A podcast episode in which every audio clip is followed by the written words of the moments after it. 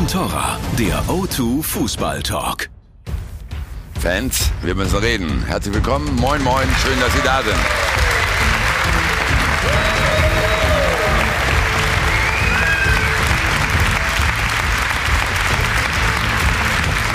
Das war gestern Nachmittag ein Derby, liebe Zuschauer, die die Machtverhältnisse im Revier nicht besser widerspiegeln konnte.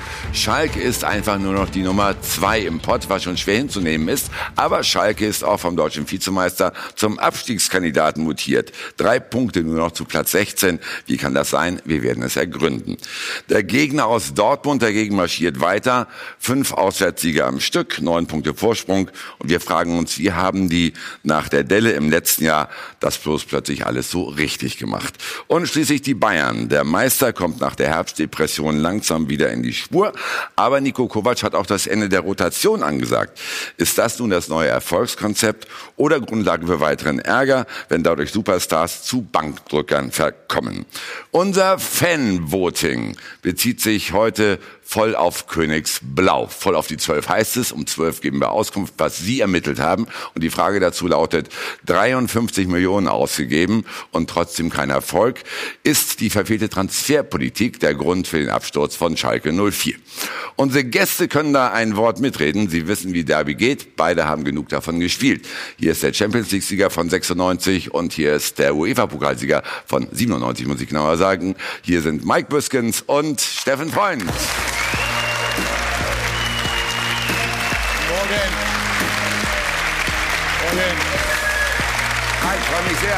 Steffen, Adiano. Herzlich willkommen. Kommt euch zur Seite. Los, prima. Steffen, du hast ja nicht nur für den BVB gespielt, du hast auch für Schalke gespielt. Ja. Für wen hat dein Herz denn gestern geschlagen? Sehr neutral. Sehr ähm, neutral, ehrlich? Ja, klar, die letzten drei Jahre als Experte unterwegs und da, glaube ich, ist es auch sehr, sehr klug, beide Vereine einerseits zu kennen, aber dann auch irgendwo die Neutralität zu bewahren. Mhm. Und übrigens hatte ich sogar auf den Schalker Sieg getippt. Oh, gestern, aber lag ich ja. völlig daneben. Und, und er ist natürlich ein bisschen mehr Schalker, ne? obwohl er aus Düsseldorf klar. kommt. Ne? Aber ne? Königsblau, oder? Königsblaues Blut. Ja, klar. Muss man da aber trotzdem einräumen unterm Strich, wenn man ehrlich ist, dass Schalke gestern verdient äh, verloren hat, Mike? Ja, bei aller Rivalität geht es auch darum, äh, dem Gegner Respekt zu zollen und die waren einfach besser, ja. Hm. Wir vertiefen das, wir ermitteln die Gründe zusammen mit unseren Experten, die wir eingeladen haben. Und da hätten wir zunächst einmal den Kollegen von Sky, der sich äh, um die Bayern kümmert. Und er meint, dass äh, Rotations, der Rotationsstopp von Nico Kovac kann nochmal zum Problem für den FC Bayern werden. Hier ist Marc Bernbeck.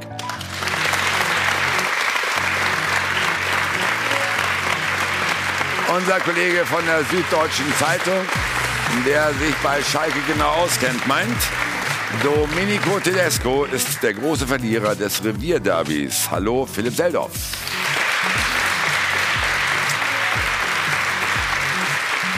Und unser Sky-Experte, der Klartextredner aus Norwegen. Seine These, Dortmund und Schalke trennen Welten, nicht nur in der Tabelle.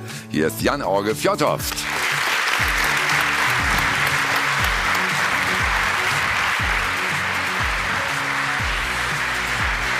So, Steffen, komm ruhig durch hier an meine grüne Seite und wir fangen mal an mit dem deutschen Meister, mit dem FC Bayern. Also, es war ein glattes 3 zu 0, Jan Arge gegen den ersten FC Nürnberg. Äh, die Bayern sind zurück, zumindest auf Platz 2. Meinst du, dass sie wieder in der, Spur sind? Ist das wieder der FC Bayern von früher? Oder kann man das gar nicht beurteilen, weil der Gegner gestern nicht auf Augenhöhe war? Ja gut, man hat ja gegen Düsseldorf gespielt. Das war ja auch äh, nicht auf der Höhe. Dann hat man ein Unentschieden geholt. Ich glaube, seitdem äh, diese berühmte äh, Rede, berühmte Pressekonferenzen hat man Benfica 5-1 geschlagen. Man hat 2-1 auswärts gegen Werder Bremen gewonnen, jetzt 3-0 gewonnen. Lewandowski schießt seine Tore. Jetzt kommt aber der dieses neue System von Niko Kovac. Aber wie immer, äh, wie ich hier gesagt habe, die groß, größte Problem von Bayern ist nicht auf dem Platz, ist außerhalb des Platz. Auf dem Platz will schon langsam kommen und damit man sehen. Gut, aber inwieweit war dann auch zu erkennen, Marc, dass äh, die Reihen wieder geschlossen sind beim FC Bayern? Konnte man das aus dem Spiel gestern ablesen? Ja, vor allem, weil die Mannschaft taktisch mittlerweile auch das neue Konzept von Niko Kovac übernommen hat. Also die Doppelsechs funktioniert, die Zentrale ist dicht. Es gibt nicht mehr die großen kapitalen individuellen Fehler, jetzt zuletzt in der Defensive. Und auch vorne hat man mehr Speed drauf. Serge Gnabry ist in Form, wichtig einfach, um diesen Speed nach vorne zu bringen. Und deswegen ist auf jeden Fall erst einmal ähm, schon die Mannschaft auch befriedet auf und neben dem Platz. Ja. Aber wie ist zu erklären, dass die äh, Unruhen doch sehr schnell wieder weggedrückt äh, worden sind beim FC Bayern, Philipp? Wie erklärst du dir das? Ich meine, äh, machen es allein Siege? Naja, er hat ein paar grundlegende Entscheidungen getroffen. Nicht? Ähm, er hat eben eine Mannschaft formiert, äh, der jetzt das Vertrauen gibt, die sich einspielt. Ähm, und diese Mannschaft ist erfolgreich. Dadurch, ja, das ist eine parallele Entwicklung, die äh, erstmal für Ruhe sorgt. Mhm. Klar. Gut, er hat sich auch ziemlich auf eine feste Formation eine festgelegt, festgelegt, ganz genau. So ne? Und damit das Ende der äh, Rotation ausgerufen. Wie ist das bei dir angekommen, Steffen? Ja, auf alle Fälle äh, die nötige Reaktion auch vom Trainer, etwas zu verändern. Aber er ist mit sieben Siegen gestartet. Also das geht mir alles ein bisschen zu schnell. Und äh, es wurde ja fast jede Woche hier diskutiert. Die Bayern haben den kleinsten und ältesten Kader der Bundesliga.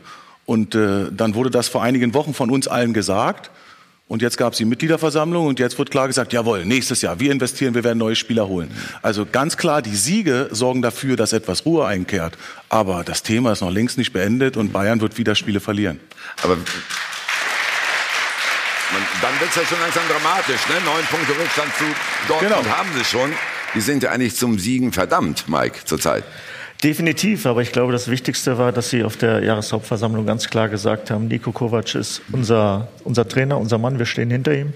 Äh, wir erwarten aber auch Entscheidungen von ihm und, und die hat er getroffen. Er hat sich jetzt für sein Team entschieden, äh, zu, äh, auf Kosten vielleicht des einen oder anderen Etablierten, aber dieses Risiko muss er eingehen und im Moment läuft das sehr gut. Ja. Und es ist ja so, so, dass man, man lobt einen Trainer. Also wenn, wenn, wenn du so schlecht spielst, dann musst du ja so Sachen ändern. Jetzt reden wir über eine Rotation, wir reden über die Spieler, die auf der Bank sitzen. Und wir werden ja mehr diskutieren, was macht es aus, wenn die Spieler wieder in Form kommen, wo die dort sitzen. Aber ja. so wie es gegangen ist beim Bayern, der, der Nico müsste ja irgendwas machen. Ja. Das ist, war ja nicht möglich, nichts zu machen. Ja, aber, aber die Frage ist eben, was könnte Nico Kovac dazu getrieben haben, das Ende der Rotation auszurufen? Naja. An das Gespräch mit der Mannschaft war es halt die Tatsache, dass Hönes und Rummenigge ihn in die Pflicht genommen haben, dass sie ihn verhaftet haben? Ja, mit der Aussage auch, dafür muss er den Kopf hinhalten. Für die Rotation hat Uli Hoeneß ja gesagt und die Diskussion angestoßen.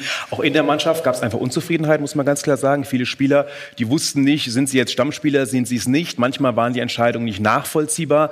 Hab ein gutes Spiel gemacht und beim nächsten Mal bin ich wieder auf der Bank. Warum Trainer?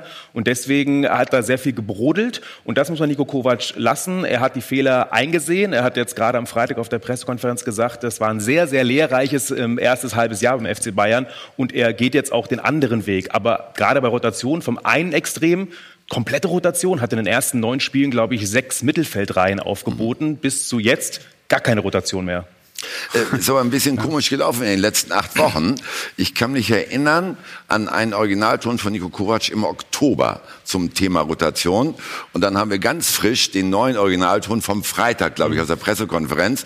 Und Sie werden sehen, liebe Zuschauer, wenn Sie mal reinhören, das ist ein Trainer und zwei Meinungen. Alle rotieren. Alle die, die Fußball gespielt haben auf diesem Niveau, und da will ich Ihnen wirklich nicht zu nahe treten, um Gottes Willen. Ich kann Ihnen das aus meiner eigenen Erfahrung sagen. Es geht einfach nicht jeden dritten Tag drei, vier, fünf, sechs Wochen hintereinander zu spielen. Das geht nicht. Das geht nicht. Und wenn mir einer da was, was anderes erzählen will, dann muss ich sagen, versteht er den äh, Job des Fußballers nicht. Jetzt haben wir gesagt, okay, die Rotation wird stattfinden, aber nur dann, wenn einer verletzt ist, beziehungsweise wenn dort wirklich jemand total am Boden ist, weil das macht ja keinen Sinn, dass man dort jemand in eine Verletzung treibt. Diejenigen, die hinten dran sind, ist sicherlich äh, für niemanden angenehm, aber das ist das Geschäft und ähm, jeder muss damit klarkommen. Ups, das hört sich ja komisch an. Ne? Auf der einen Seite sagt er im Oktober noch, wer nicht rotiert, Er hat keine Ahnung vom Fußball. Jetzt sagt er, jetzt muss ich mich auf eine Mannschaft, äh, muss ich auf eine Mannschaft setzen. Wie passt das zusammen, Herr Trainer Büskens? Ja, also ich meine, ähm, dazwischen lagen ja ein paar Wochen und auch ein paar Spiele. und, äh, und das hat ihn natürlich jetzt zu dieser neuen Aussage ähm, getrieben. Er brauchte Ergebnisse, definitiv. Und dann geht es um Verlässlichkeit. Und er hat für sich die verlässlichsten Spieler gefunden und kann dann in dem Falle nicht, die, äh, nicht Rücksicht nehmen auf die anderen. Ja? Mhm. Natürlich ist er ist am Anfang darauf ausgewiesen, alle zufriedenzustellen, weil du hast halt einen hochdekorierten Kader, äh, wo teilweise Weltmeister draußen sitzen. Aber, aber jetzt ging es ganz klar um Ergebnisse, jetzt ging es darum, stabil zu werden. Und, und das war dann sein Weg. Oder ist dann sein kam, Weg. Jetzt kamen natürlich die verletzten Spieler wieder zurück. Jetzt ist der Kader auch etwas größer. Ich kann mich erinnern, dass vor, vor drei Wochen zu einem Spiel mit 14 Profis nur gefahren. Also wir müssen da eben Nico Kovac komplett im Schutz nehmen. Das ist nur eine Konstellation jetzt, weil du keine Siege mehr holst, bin ich voll bei dir. Aber grundsätzlich kann ich jetzt wieder aus dem Vollen schöpfen. Coman ist zurück, Thiago ist zurück. Und, und dann spricht, das spricht ja für die Rotation.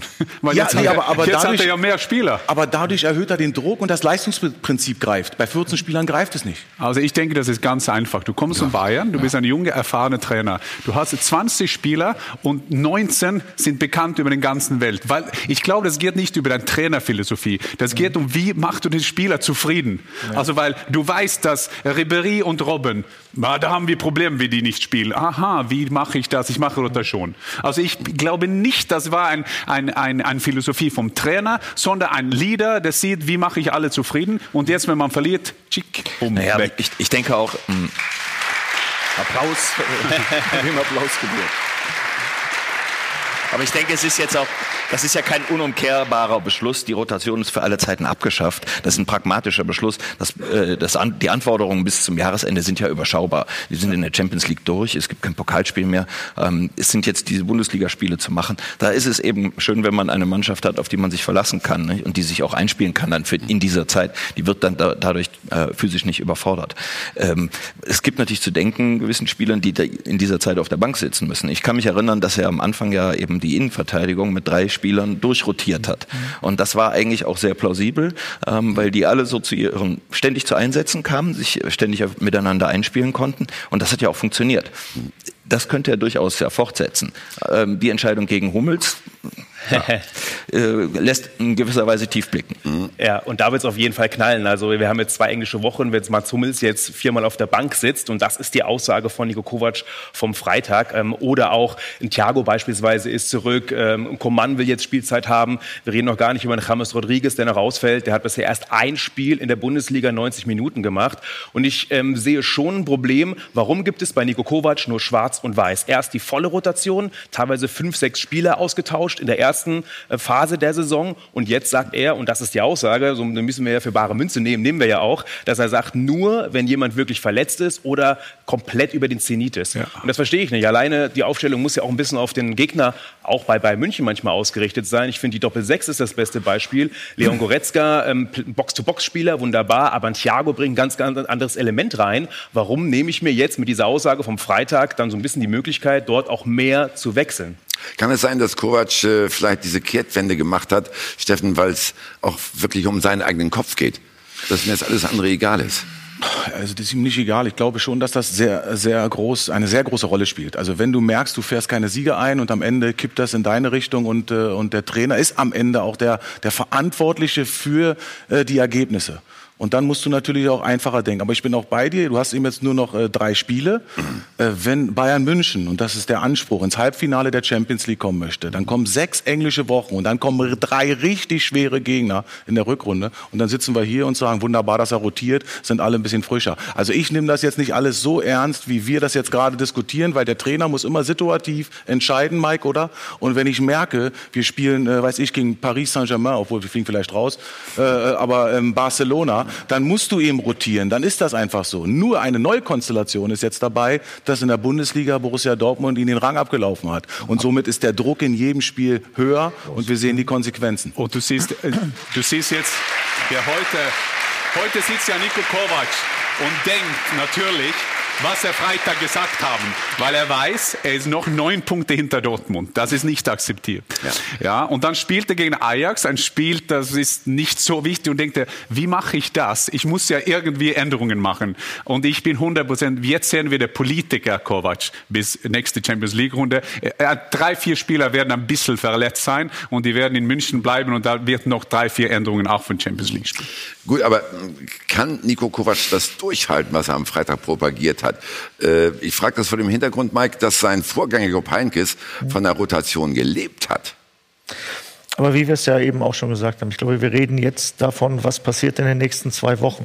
Ja, und dann Mitte, Mitte, Ende Januar kann das wieder ganz anders aussehen. Aber es geht für ihn jetzt primär um die restlichen Spiele in diesem Kalenderjahr. Mhm. Und da denke ich schon, dass er äh, seiner Linie treu bleiben wird und nicht allzu viel wechseln wird. Klar, ja. ne, kannst du sagen, in der Champions League sind sie durch, aber dann geht es immer noch darum, bin ich Erster oder bin ich Zweiter. Ja, das wird für sie vielleicht auch noch eine Rolle spielen.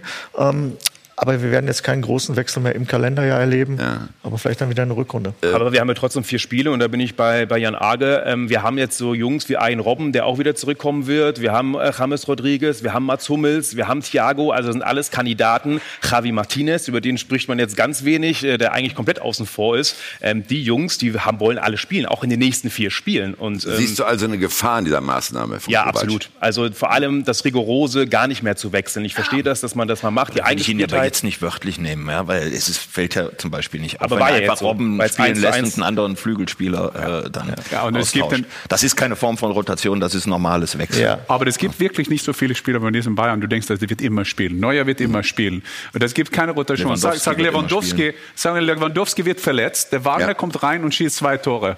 Aha, aber wir haben keine Rotation in unserer Mannschaft. So Wagner spielt weiter. Natürlich, das wird ja. nicht passieren. Gut, aber bei Heinkes lief es genau andersrum im letzten Jahr der hat wirklich die Auswahl zwischen 18, 19 Spielern vorgenommen. Ja, aber wäre äh, Lewandowski verletzt, er würde mhm. ja sofort in die Mannschaft wiederkommen. Mhm. So würde Neuer. Aber, aber da gibt es nicht so viele. Da gibt es klar Nein. Neuer, Lewandowski, ein Kimmich, ein ja, Alaba vielleicht, vielleicht aber ansonsten. Kimmich, ist, für, ja. also Kimmich spielt gut, äh, aber ja. ich finde, er wird in Deutschland wirklich hoch, hoch gelobt. Äh, mhm. Aber die muss ja die Leistungen bringen. Und wir haben ja oft hier diskutiert, ein Hummels oder ein Boateng, die sind ja momentan nicht so gut. Und, und Kovac hat gesehen, jetzt muss sie über, über Training sich beweisen für für, für die Mannschaft. Und das ist ja normal in alle leistungsorientierte Mannschaften. Ja, gut, aber nimm mal solche Namen wie Hummels, äh, wie Martinez zum Beispiel. Äh, das sind eigentlich bekannte Größen beim FC Bayern. Die sind es gewohnt, einen Stammplatz zu haben. Und man weiß auch, jedenfalls Insider wissen das, dass gerade diese Namen, die ich genannt habe, dass nicht, nicht die besten Freunde von Nico Kovac sind. Ne? Oder andersrum. Ganz genau. Und ich glaube, gerade bei der Causa Mats Hummels steckt einfach viel drin. Mhm. Da gab es die Aussage ähm, im Klassiker mit Dortmund, da haben viele Fans darüber diskutiert, krank, war er krank, ja, nein? Und wenn, wenn ja, warum hat er sich nicht gemeldet? Das haben viele Fans ihm auch krumm genommen. Jetzt ging es weiter dann, dass er auch hinter den Kulissen, so hört man, eben einer ist, der durchaus Kritik an Kovac geäußert hat. Jetzt ist er außen vor, Süle Boateng. Boateng hat gestern, finde ich, schon einen Schritt nach vorne gemacht, hat auch endlich mal wieder Bälle äh, in die Spitze gespielt, die angekommen sind, die gut waren. Also deswegen glaube ich schon, gerade Causa Mats Hummels als Führungsspieler äh, vom Selbstverständnis könnte ein großes Problem werden. Siehst du, Philipp, da hast du Da habe ich ne? meine Antwort. Ja, ganz genau. Ne? Ja, ne? Antworten geben uns mit Sicherheit auch unsere Zuschauer. Wir haben ja so eine schöne Social-Media-Einrichtung. Da ist Ricardo eigentlich immer zuständig. Der kann heute nicht, aber wir haben dafür eine junge Dame gefunden, die wie ein Leuchtturm oben rausguckt. Und sie hat alle Antworten gesammelt zu dem Thema, wie gefährlich ist denn dieses, äh, diese Abschaffung der Rotation von Niko Kovac. Hier ist Katharina Kleinfeld.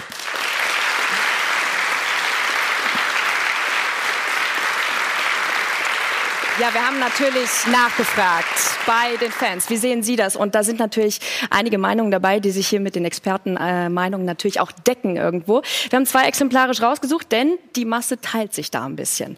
Einmal haben wir Holger, der auf Twitter uns geantwortet hat, absolut sinnvoll, was äh, Niko Kovac da jetzt angedeutet hat, wie er in Zukunft mit der Rotation äh, vorgehen möchte. Er sagte, den Stammspielern muss einfach Vertrauen geschenkt werden und äh, das könnte dann eben nur Stress bei den üblichen Verdächtigen richtigen, also zumindest bei denen dann dafür sorgen. Franck Ribéry und Arjen Robben, also er nennt hier Robbery. Das ist also die Meinung in diese Richtung. In die andere Richtung haben wir exemplarisch rausgesucht Tobias Schmidt, der dort dann sagt, wie soll man das denn bitte den Spielern verklickern, dass sie nur dann eingesetzt werden, wenn dann eben der Stammspieler auf der Position verletzt ist. Wie soll man das machen? Da muss ein Trainer dann tatsächlich Fingerspitzengefühl haben und das könnte eben äh, für schlechte Stimmung sorgen. Also das würde dann in Richtung von Marx Meinung auch gehen. Äh, wie soll man das dann den großen Spielern, den Nationalspielern beispielsweise verklickern? Und wenn wir in die Zukunft schauen, danke Katharina, dann wissen wir natürlich auch, dass die schweren Spiele erst noch kommen. Ab Ende März, Anfang April wird es ja spannend für die Bayern. Lässt sich das denn durchhalten, diese Abschaffung der Rotation, wenn diese schweren Spiele kommen? Nein, das hatte ich ja gerade angedeutet. Mhm. Ganz im Gegenteil. Genau dann wird sie wieder greifen und genau dann werden auch die Spieler wieder mitziehen. Wir hatten jetzt eine WM, die, ist, die ging schief. Wir müssen schon ein bisschen noch zurückschauen, auch wenn wir im Heute und Jetzt leben. Aber das lief wirklich auch schwierig für die Bayern. Die Nationalmannschaft funktioniert nicht. Äh, alle sind wieder ein Jahr älter geworden. Für mich ein ganz wichtiger mhm. Faktor. Du kannst etwas weniger laufen. Ich habe Spiele analysiert gegen Düsseldorf. Da sind sie gar nicht gelaufen. Und äh, die Woche davor in Dortmund äh, 45 Minuten lang wirklich ein Tempo gespielt. Mhm konnten es aber auch nicht durchhalten, haben am Ende sogar verloren. Und genau das spielt rein und deshalb muss man nachher auch rotieren, weil die Gegner wären wirklich richtig stark in der Champions League. Und dann bist du vielleicht noch hinter Dortmund in der Bundesliga. Das hatte ich ja angedeutet. Und, und, das Coolste ist ja, dass der Mister Rotation von deutschen Fußball momentan, er führt die Bundesliga. Favre macht es ja klasse mit Rotation, Joker-Tore, hin und her, Systemwechsel. Aber bei Bayern ist die Lösung, wie macht man das? Keine Rotation. Na gut, Favre, darauf kommen wir nachher noch, hat aber natürlich auch seine Kernmannschaft, ne? Klar. Trotzdem. So, beim FC Bayern ist komischerweise ja immer Unruhe drin. Das äh, Rotationsprinzip war jetzt das eine Thema. Jetzt gibt's heute in der Welt am Sonntag, deswegen greife ich zu diesem Blatt Papier, ein Interview mit äh, Brazzo, mit Hasan Salihamidzic, dem Sportdirektor, in dem äh, er schreibt, und man muss dazu sagen, als Sportdirektor ist er manchmal wirklich ein bisschen verkannt worden. Und jetzt wehrt er sich und schreibt, in meiner bisherigen Amtszeit habe ich wahrscheinlich mehr bewegt als alle meine Vorgänger in ihrer gesamten Amtszeit beim FC Bayern. Warum lächelst du so? Ausrufezeichen, ja. ja. Nein, also ich finde auf jeden Fall ist es mal progressiv formuliert, ähm, mhm. ja, und ich glaube, er versucht jetzt ein bisschen mehr an Profil auch zu gewinnen in der Öffentlichkeit. Ich finde es schwierig. Also natürlich, glaube ich, sind sich alle einig, Hassan Salihamidzic in der Öffentlichkeit, in Interviews gibt kein gutes Bild ab und wird es wahrscheinlich auch nie geben. Was hinter den Kulissen passiert, er macht das gemeinsam mit Marco Neppe, das ist der Chef-Kaderplaner, auch noch sehr jung, Anfang 30, komplett neues Duo, die für den Rekordmeister den Kader planen. Das ist auf jeden Fall eine interessante Konstellation, birgt Gefahren. Und übrigens auch beim Trainer, auch äh, Nico Kovac, das merken wir auch am Rotation, das ist Training on the Job. Der sagt erst, hat die Rotation verteidigt, hat gesagt, das auf, auf jeden Fall und nur das. Und jetzt sagt er, oh, ich habe einen Fehler gemacht, ich mache genau das Gegenteil. Das passiert einem Lucien Favre oder eben auch einem Heynckes eher nicht so. Die wissen genau, in welche Richtung sie marschieren. Und ich glaube, auch bei Salihamidzic ist es ähnlich. Aber das Statement, das ist natürlich dann ein bisschen hochgegriffen, glaube ich. Wie ist das bei dir angekommen, Philipp? Ist das vielleicht der Versuch, sich wieder oder sich mehr Profil zu verschaffen? Also ja, ich finde es ein bisschen albern, äh, so etwas von sich zu geben. Äh, erstens müsste er dann auch die Vorgänger benennen, ähm, die er damit im Blick hat. Hönes. Als Sportdirektor, das ist schon ein bisschen her, aber die direkten Vorgänger waren ja. eben Sammer oder Christian Nerlinger. Ja, die, natürlich, die haben alle ein anderes äh, Profil äh, gehabt in ihrer Tätigkeit, aber das spielt jetzt keine Rolle. Ich will nicht kleinkariert sein. Mhm. Nur man muss jetzt nicht von dem einen Extrem ins andere gehen. Sich erst in der Krise, muss man ja leider sagen, verstecken wie er es getan hat, oder auch versteckt werden, weil auf Anraten ähm, seiner Vorgesetzten ähm, und dann mit solchen pompösen Äußerungen ans Licht treten, das ist albern. Das, das ist ja interessant, weil man sieht ja hinter die verschiedenen Sachen liegt ja eine Kommunikationsstrategie. Jetzt soll er wieder der, der Mann sein und vergessen, dass man hat ihm gesagt, sei ruhig auf der Pressekonferenz. Aber ganz interessant ist mit De Jong jetzt von, von Ajax. Da sagte ja, wir haben ein Interesse auf dem Spieler. Wenn man englische Zeitungen liest, dann, dann steht er zwischen Manchester City und PSG, diese Spieler zu bekommen. Bayern München ist nicht einmal genannt. Das heißt, dass äh, äh, Pep Guardiola geht zum Spieler, spricht mit ihm für dreieinhalb Stunden. Ja, und die Kaderplaner, ich höre fast den Namen zum ersten Mal, aber ist nicht so bekannt. Mhm. Und die sollen dann im Sommer groß einkaufen. Mhm. Aber wen sollen die einkaufen? Also mit Guardiola, Tuchel, Nasser, PSG und Bayern. Und ja, aber Bayern ist äh, an eben den beiden Ajax-Spielern auch interessiert. Ja, interessiert. Ich bin ja auch interessiert Naja, von Ra Rachel von Friends, aber ich kriege die nicht. Und das ist ein wichtiger Punkt, Jan Age. Ich glaube, ähm, dass Salihamidzic Also sich jetzt hingestellt ja, hat gestern und gesagt hat, ja, De Jong ist ein interessanter Spieler, ist ein Fehler, weil äh, Bayern München, auch nach meinen Infos, wird ihn nicht bekommen. Genauso wie Delikt. Da sind ganz andere dran und da wird Bayern München keine 70, 80 Millionen pro Spieler hinlegen. Und jetzt zu suggerieren, dass man den Spieler haben möchte oder bekommt oder um ihn wirbt, ich glaube, Bayern München muss ins andere Regal rein. Da wird ein Guardiola oder wer auch immer auf jeden Fall eher oder ähm, die Katari aus Paris eher zuschlagen. Äh, Ich will auf Salihamidzic kurz zurückkommen, denn im Interview äh, ist auch noch äh, was anderes Nettes zu lesen. Äh, für mich, sagt der Sportdirektor des FC Bayern, kommt es überhaupt nicht in Frage, unter einem Sportvorstand zu arbeiten. Heißt mit anderen Worten, wenn Oliver Kahn zu Vorstand Sport wird, dann ist für Salihamidzic die Zeit beim FC Bayern beendet. Äh, kannst du es nachvollziehen, Mike? Da baut er natürlich auch wahnsinnigen Druck für sich auf. Ja, ähm, weil, weil mit Kahn wird spekuliert und wenn diese Spekulation einmal in Umlauf ist, dann, dann wissen wir alle, dass da auch ein, ein Funken Wahrheit dran ist. Und, äh, und, und ich glaube, dann wird es schwer für ihn. Also er setzt sich da ähm, sehr unter Entschuldigung, Druck. aber das, äh, das sehe ich jetzt etwas anders. Ähm, jetzt müssen wir doch wieder auf die höchste Ebene gehen. Ja, also ich denke, Hasan Salihamidzic macht genau das, was äh, Hoeneß ihm sagt und das ist auch sein, genau sein Profil, hatten wir schon angedeutet. Und das macht er nicht schlecht, bin ich mir auch relativ sicher.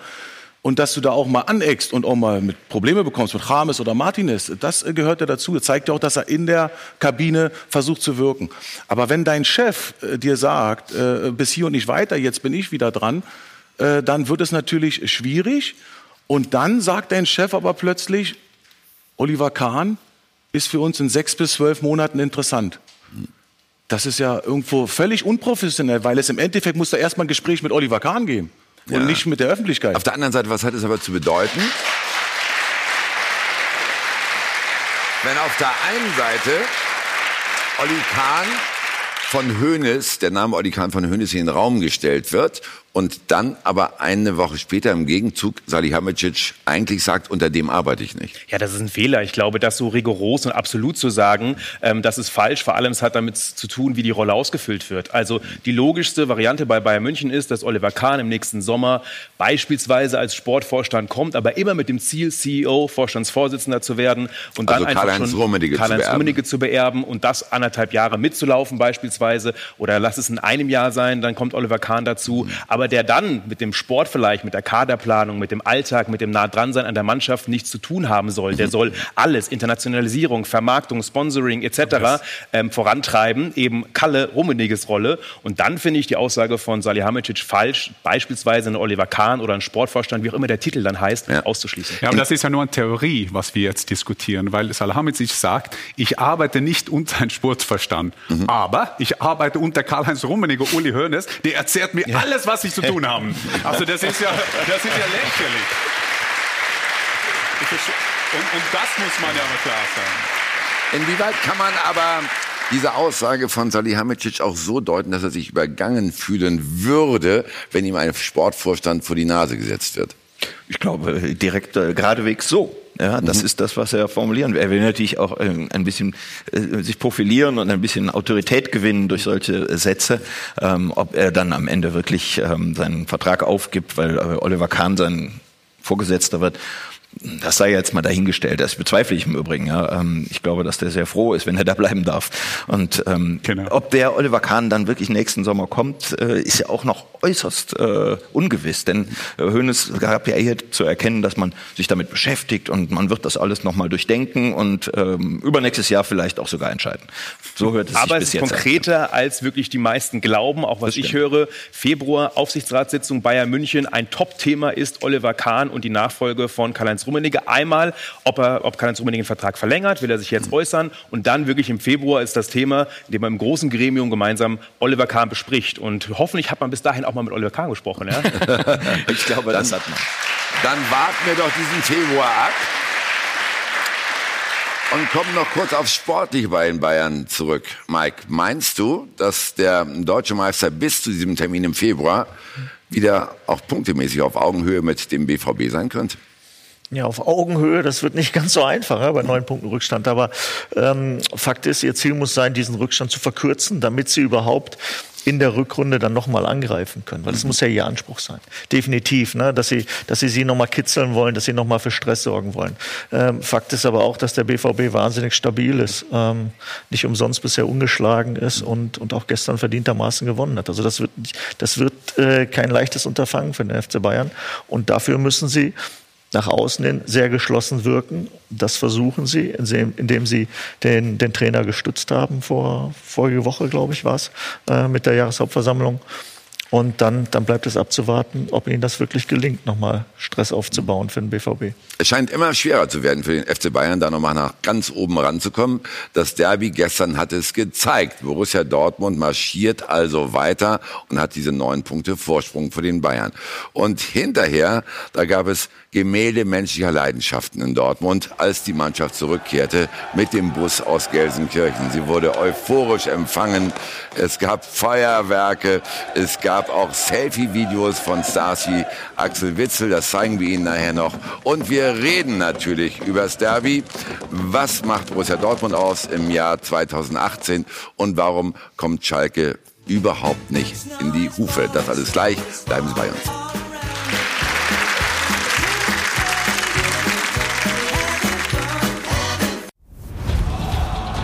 Von Torra, der O2 Fußball Talk. Wir sind zurück und wir schauen auf Red Bull Leipzig.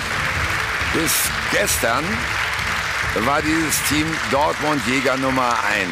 Und dann kam die Packung in Freiburg. 0 zu 3. Jan Arge, ganz ehrlich, hättest du gedacht, dass die so ein eingeschenkt kriegen in Freiburg? Ich denke, das war das vierte Auswärtsniederlage von äh, Red Bull, oder Red Bull darf man nicht sagen, RB Leipzig äh, hintereinander. Äh, nein, das hat man nicht geglaubt, aber Streich und Freiburg haben es geschickt gemacht. Die, die, sind, die haben die eng geblieben, die haben gewartet auf, auf die Chance. Chanceauswertung war natürlich auch äh, ganz klasse von dem.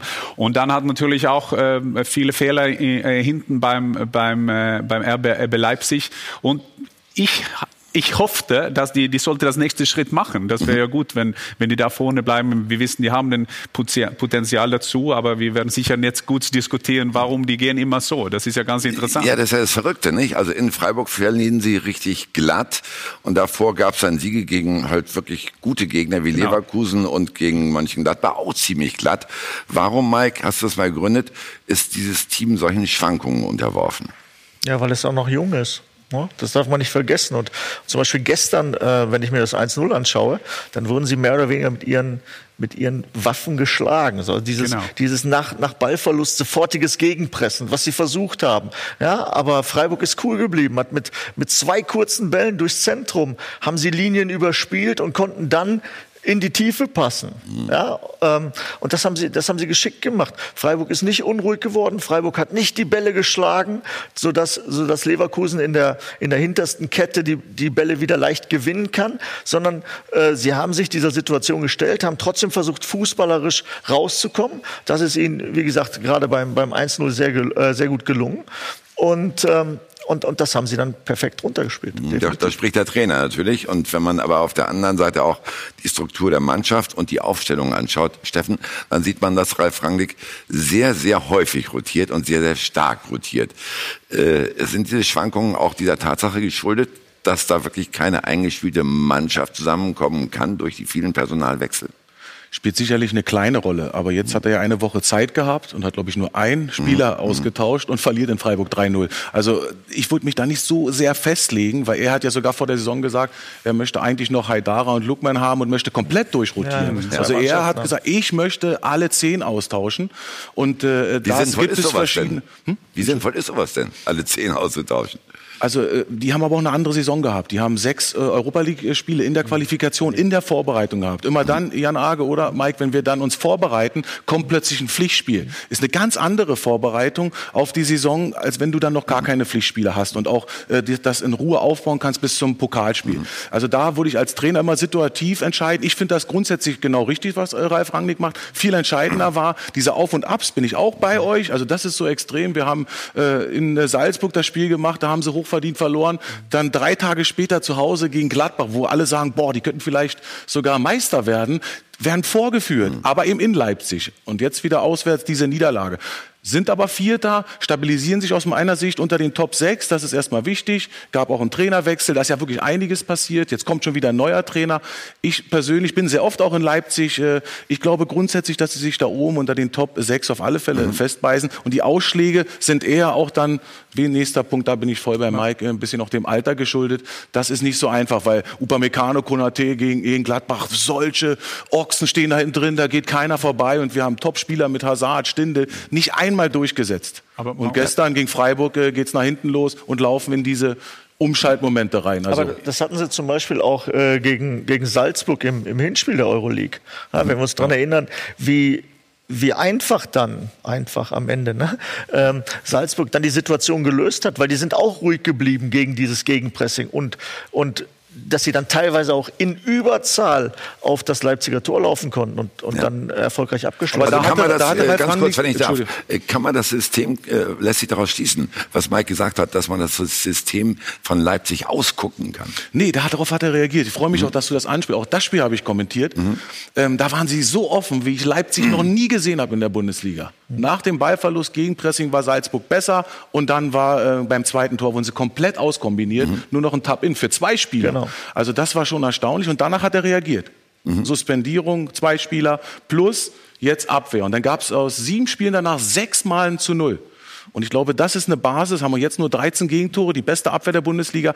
Äh, grundsätzlich ist das genau der richtige Weg. Und da siehst du eben auch die Erfahrung von Ralf Rangnick. Da hat er reagiert. Genau. Und ich glaube grundsätzlich, dass es eher äh, weiter positiv wird, weil die jungen Spieler, wir sehen das ja jetzt in Dortmund, die können sich relativ äh, gut entwickeln und ja. Ralf Rangnick lässt sie auch eben spielen. Aber kann das sein, Steffen, dass man, wenn man einen Trainer hat und man freut sich immer über einen Trainer, der hat einen Plan A. Man geht voll rein. Wir holen junge Spieler, wir holen schnelle Spieler. Aber ich glaube, wir reden ja jetzt über, was wir müssen die machen, um das nächste Schritt zu machen. Sollen die einmal ein Titelanwärter sein? Und dann glaube ich beim Einkaufen, diese Philosophie ist gut. Also man, man kann das einfach loben. Aber ich glaube, den nächsten Schritt brauchst du vielleicht einen 29-Jährigen. Du brauchst einer, der, der das stabilisiert. Vielleicht ist das Philosophie zu hart, ja, viel ist stark. Ja, ist ja Stefan Ilsanker da, ist 29. So Ralf Rangnick, ne? Ja.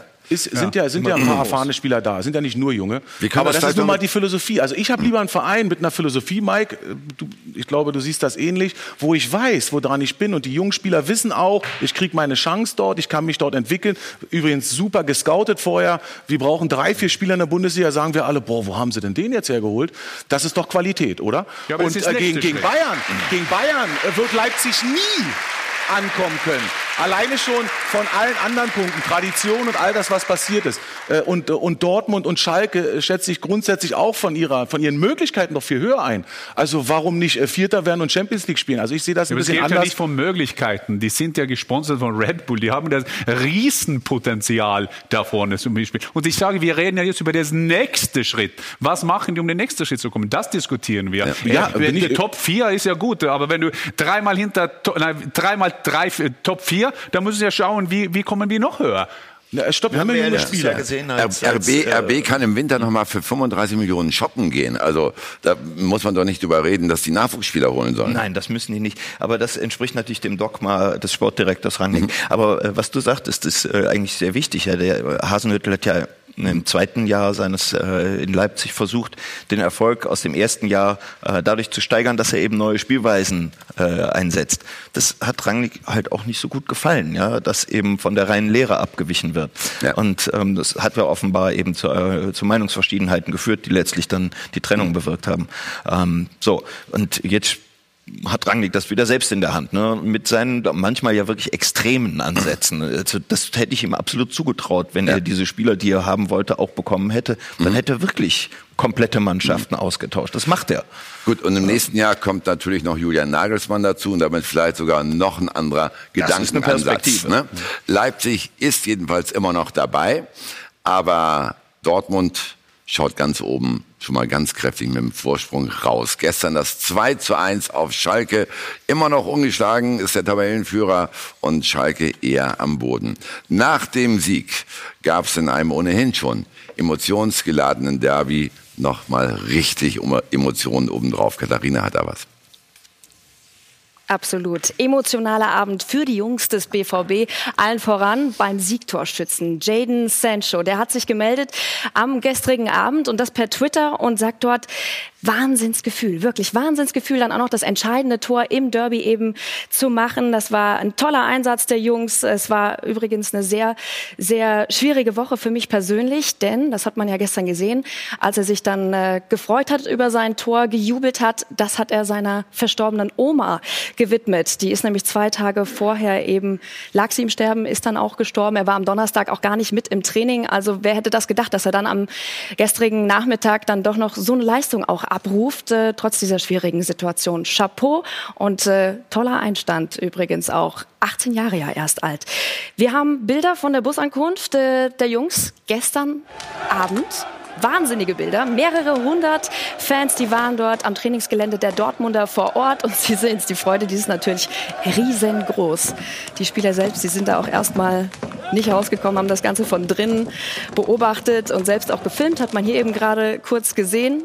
Und apropos Film, ja, diese Insta-Stories, die landen überall. Axel Witzel, der Neuzugang, absolut angekommen.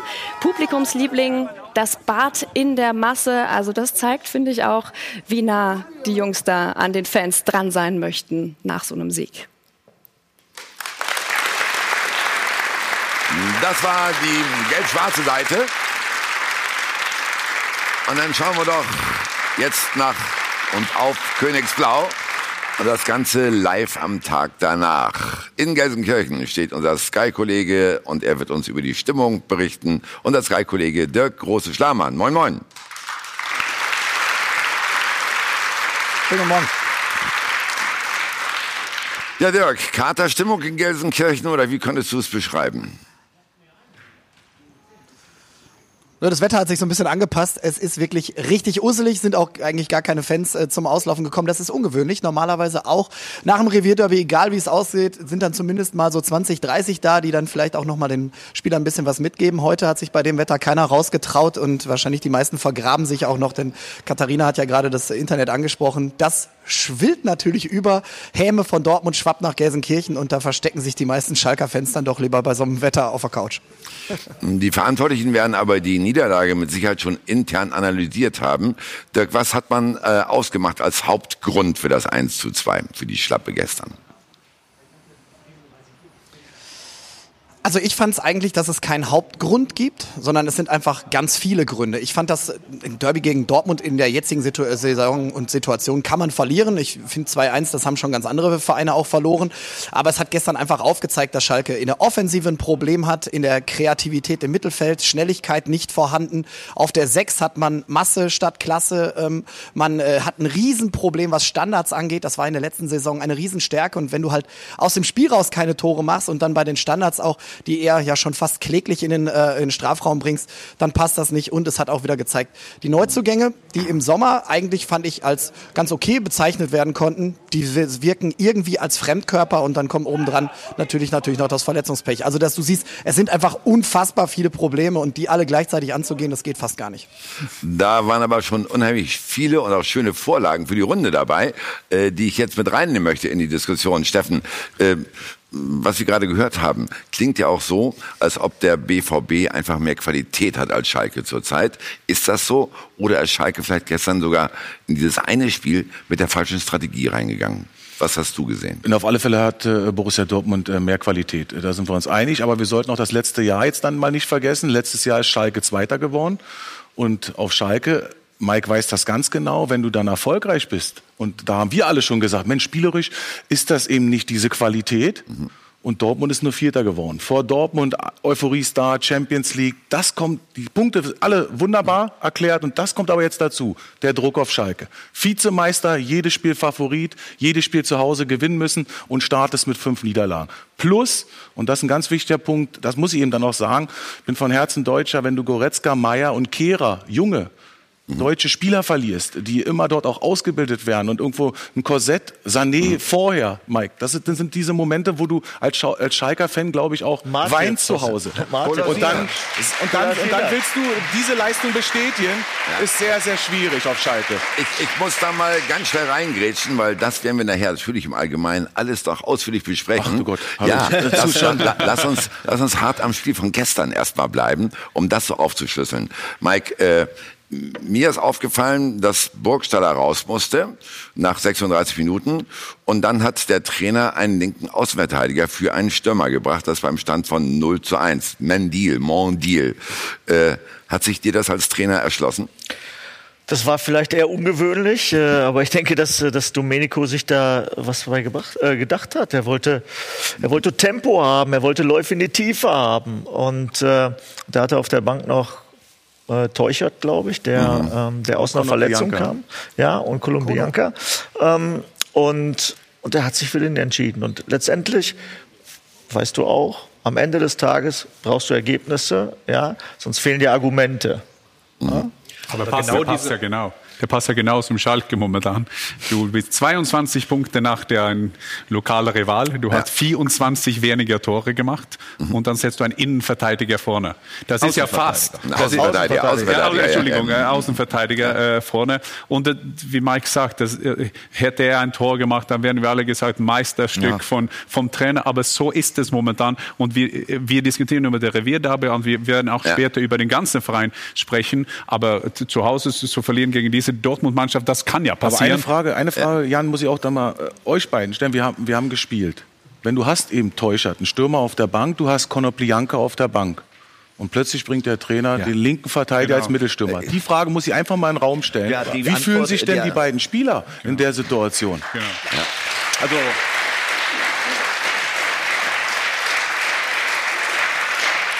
Wollen die wissen? Die Gefühle der beiden Spieler finde ich ehrlich gesagt unerheblich. Aber äh, die Spekulation, dass Hamza Mendy... die sollen aber Leistung bringen, nicht Ja, vergessen. ja, ähm, aber die hatten, das hatte schon gute Gründe, warum Konoplianka äh, auf der Bank gesessen hat, ähm, der in der letzten Zeit sich auch hat einfach nicht empfehlen können. Äh, Mendil allerdings noch viel weniger. Wer den neulich hat spielen sehen in Porto, ähm, das war ziemlich grauenvoll. Und, äh, das, Also wie ja, ist diese Trainerentscheidung bei dir angekommen? um die kam, ja, die kam als äh, total verwegene Idee an und leider eben auch als äh, intellektuelles Hirngespinst, um es mal irgendwie äh, zu Ja, und- und- krass Ich zu sehe- sagen. Ich sehe es auch als Fehlentscheidung, aber ich kann die Argumentation von Tedesco nachvollziehen. Teuchert bringt keinen Speed. Ja. Kodo ist, Ist es, ein ja. Außenbahnspieler, der wirklich außen klebt und sich immer wieder nach außen ziehen würde. Und Mendil ist der Einzige, der vorne Speed reinbringt. Es ist aber ein Spieler, es ist, der, es war eine der sich in der Welt des deutschen Fußballs noch überhaupt nicht zurechtgefunden Und Klaus hat. Und Fischer hatte ich die wirklich Schuhe gar mit, nicht. also das Absolut. war viel es zu war, tun. Es war Falschgeld, was Mendil vorne gespielt hat. Aber für mich Kann man offenbar ein nicht anderes anlassen. Problem in der Kaderplanung. Und das hat Tedesco auch gesagt. Wir haben ja nicht so viel, die Speed haben. Ja, es sind ein paar verletzt. Aber wenn du dann Mendil als Außenverteidiger vorne reinstellen musst, um endlich mal Geschwindigkeit zu kriegen, hast du ein Riesenproblem. Gut, unser Kollege vor Ort zuckt schon die ganze Zeit. Dirk Rossi-Schlamann möchte mit Sicherheit genau zu dieser Personalie was sagen, oder? Naja gut, also äh, das ist natürlich eine K.O.-Entscheidung, wenn du dich gegen deine beiden Offensivstürmer äh, entscheidest. Konoplianka hat einfach keine Leistung gebracht. Teuch hat gerade wieder so halbwegs fit. Okay, wenn man sagt, gut, äh, der sitzt auf der Bank, dann muss er auch fit sein. Das kann man sicherlich sagen, aber ich glaube, ähm, äh, dass diese kurze Idee, Mendy nach vorne zu packen, äh, ja, die wird ihm natürlich, die trifft ihn jetzt wie ein Bumerang, aber es daran aufzuhängen, das finde ich falsch, denn er hat, ich glaube, zehn Minuten nur diese Position gespielt, dann hat er ja umgestellt auf 4-3-3. Ähm, also ich fand die Grundidee, konnte ich nachvollziehen im Nachhinein, als er es erklärt hat, aber es ist eher eigentlich, sind die anderen Probleme viel größer als dieses Problem. Es deckt allerdings ein anderes auf, nämlich die Mentalität innerhalb der Truppe, die im letzten Jahr ja noch richtig gut war, die in diesem Jahr ziemlich angekratzt zu sein scheint. Na gut, eine Geschichte gibt's natürlich auch noch, was die Aufstellung angeht. Schalke hat bisher zumindest durch Freistöße und Eckstöße noch kein einziges Tor erzielt. Also durch solche Standards null Tore, lässt aber einen Spezialisten wie Naldo fünfmal hintereinander 90 Minuten auf der Bank. Wie kann das sein, Dirk? Ja, dafür müsste der Ball erstmal bis in den Strafraum kommen. Also ich fand, das Highlight war gestern 45. Minute, äh, Eckball Schalke, stand 0 zu 1. Alle gehen nach vorne. Das ist die Chance nochmal. Ja. Aber das ist ja so. 45. Minute, dann schießt Caligiuri und der Ball kommt noch nicht mal bis zum 5-Meter-Raum. Und das ist halt was, das kann man trainieren, das muss man trainieren. Und das wiederum, das würde ich eher Tedesco vorwerfen als äh, die Auswechslung von Mendil, nämlich dass die Standards nicht funktionieren. Das kann man und das muss man trainieren. Aber ganz kurz. Mike, äh, bist du bei ihm? Na, erstmal zu der, ähm, zu der Position des Außenverteidigers als Stürmer. Mhm. Ja, in der Saison 96, 97 sind bei uns im Halbfinale UEFA Cup sind bei uns innerhalb von zehn Minuten Juri Mulder und Martin Max ausgefallen. So, wer hat da im Sturm gespielt? Radoslav Latal, der rechte Verteidiger. Dafür wurde Hüb berechtigterweise ja, ähm, gefeiert. Und das sind Entscheidungen, die, die, die musst du treffen, aus dem Bauch heraus. Ja? Und für uns ist es dann immer relativ einfach, im Nachgang darüber zu urteilen. Ja? Ähm, von daher, da möchte ich Domenico auch nochmal in Schutz nehmen. Jetzt reden wir die ganze Zeit darüber, dass die Standards, die offensiven Standards nicht kamen. Ja, das stimmt, aber Warum fangen wir nicht bei den Defensiven an?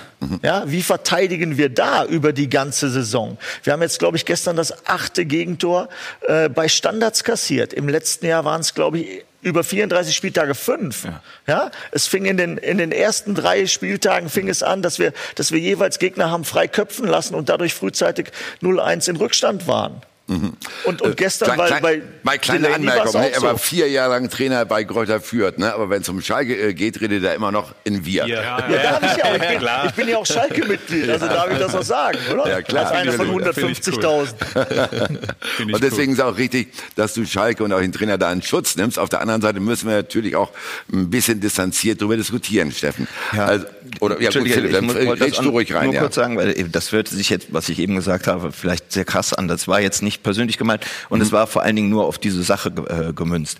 Ähm, es, es setzte sich dann allerdings ja im Laufe des Spiels fort, als er eben die dritte Einwechslung machte.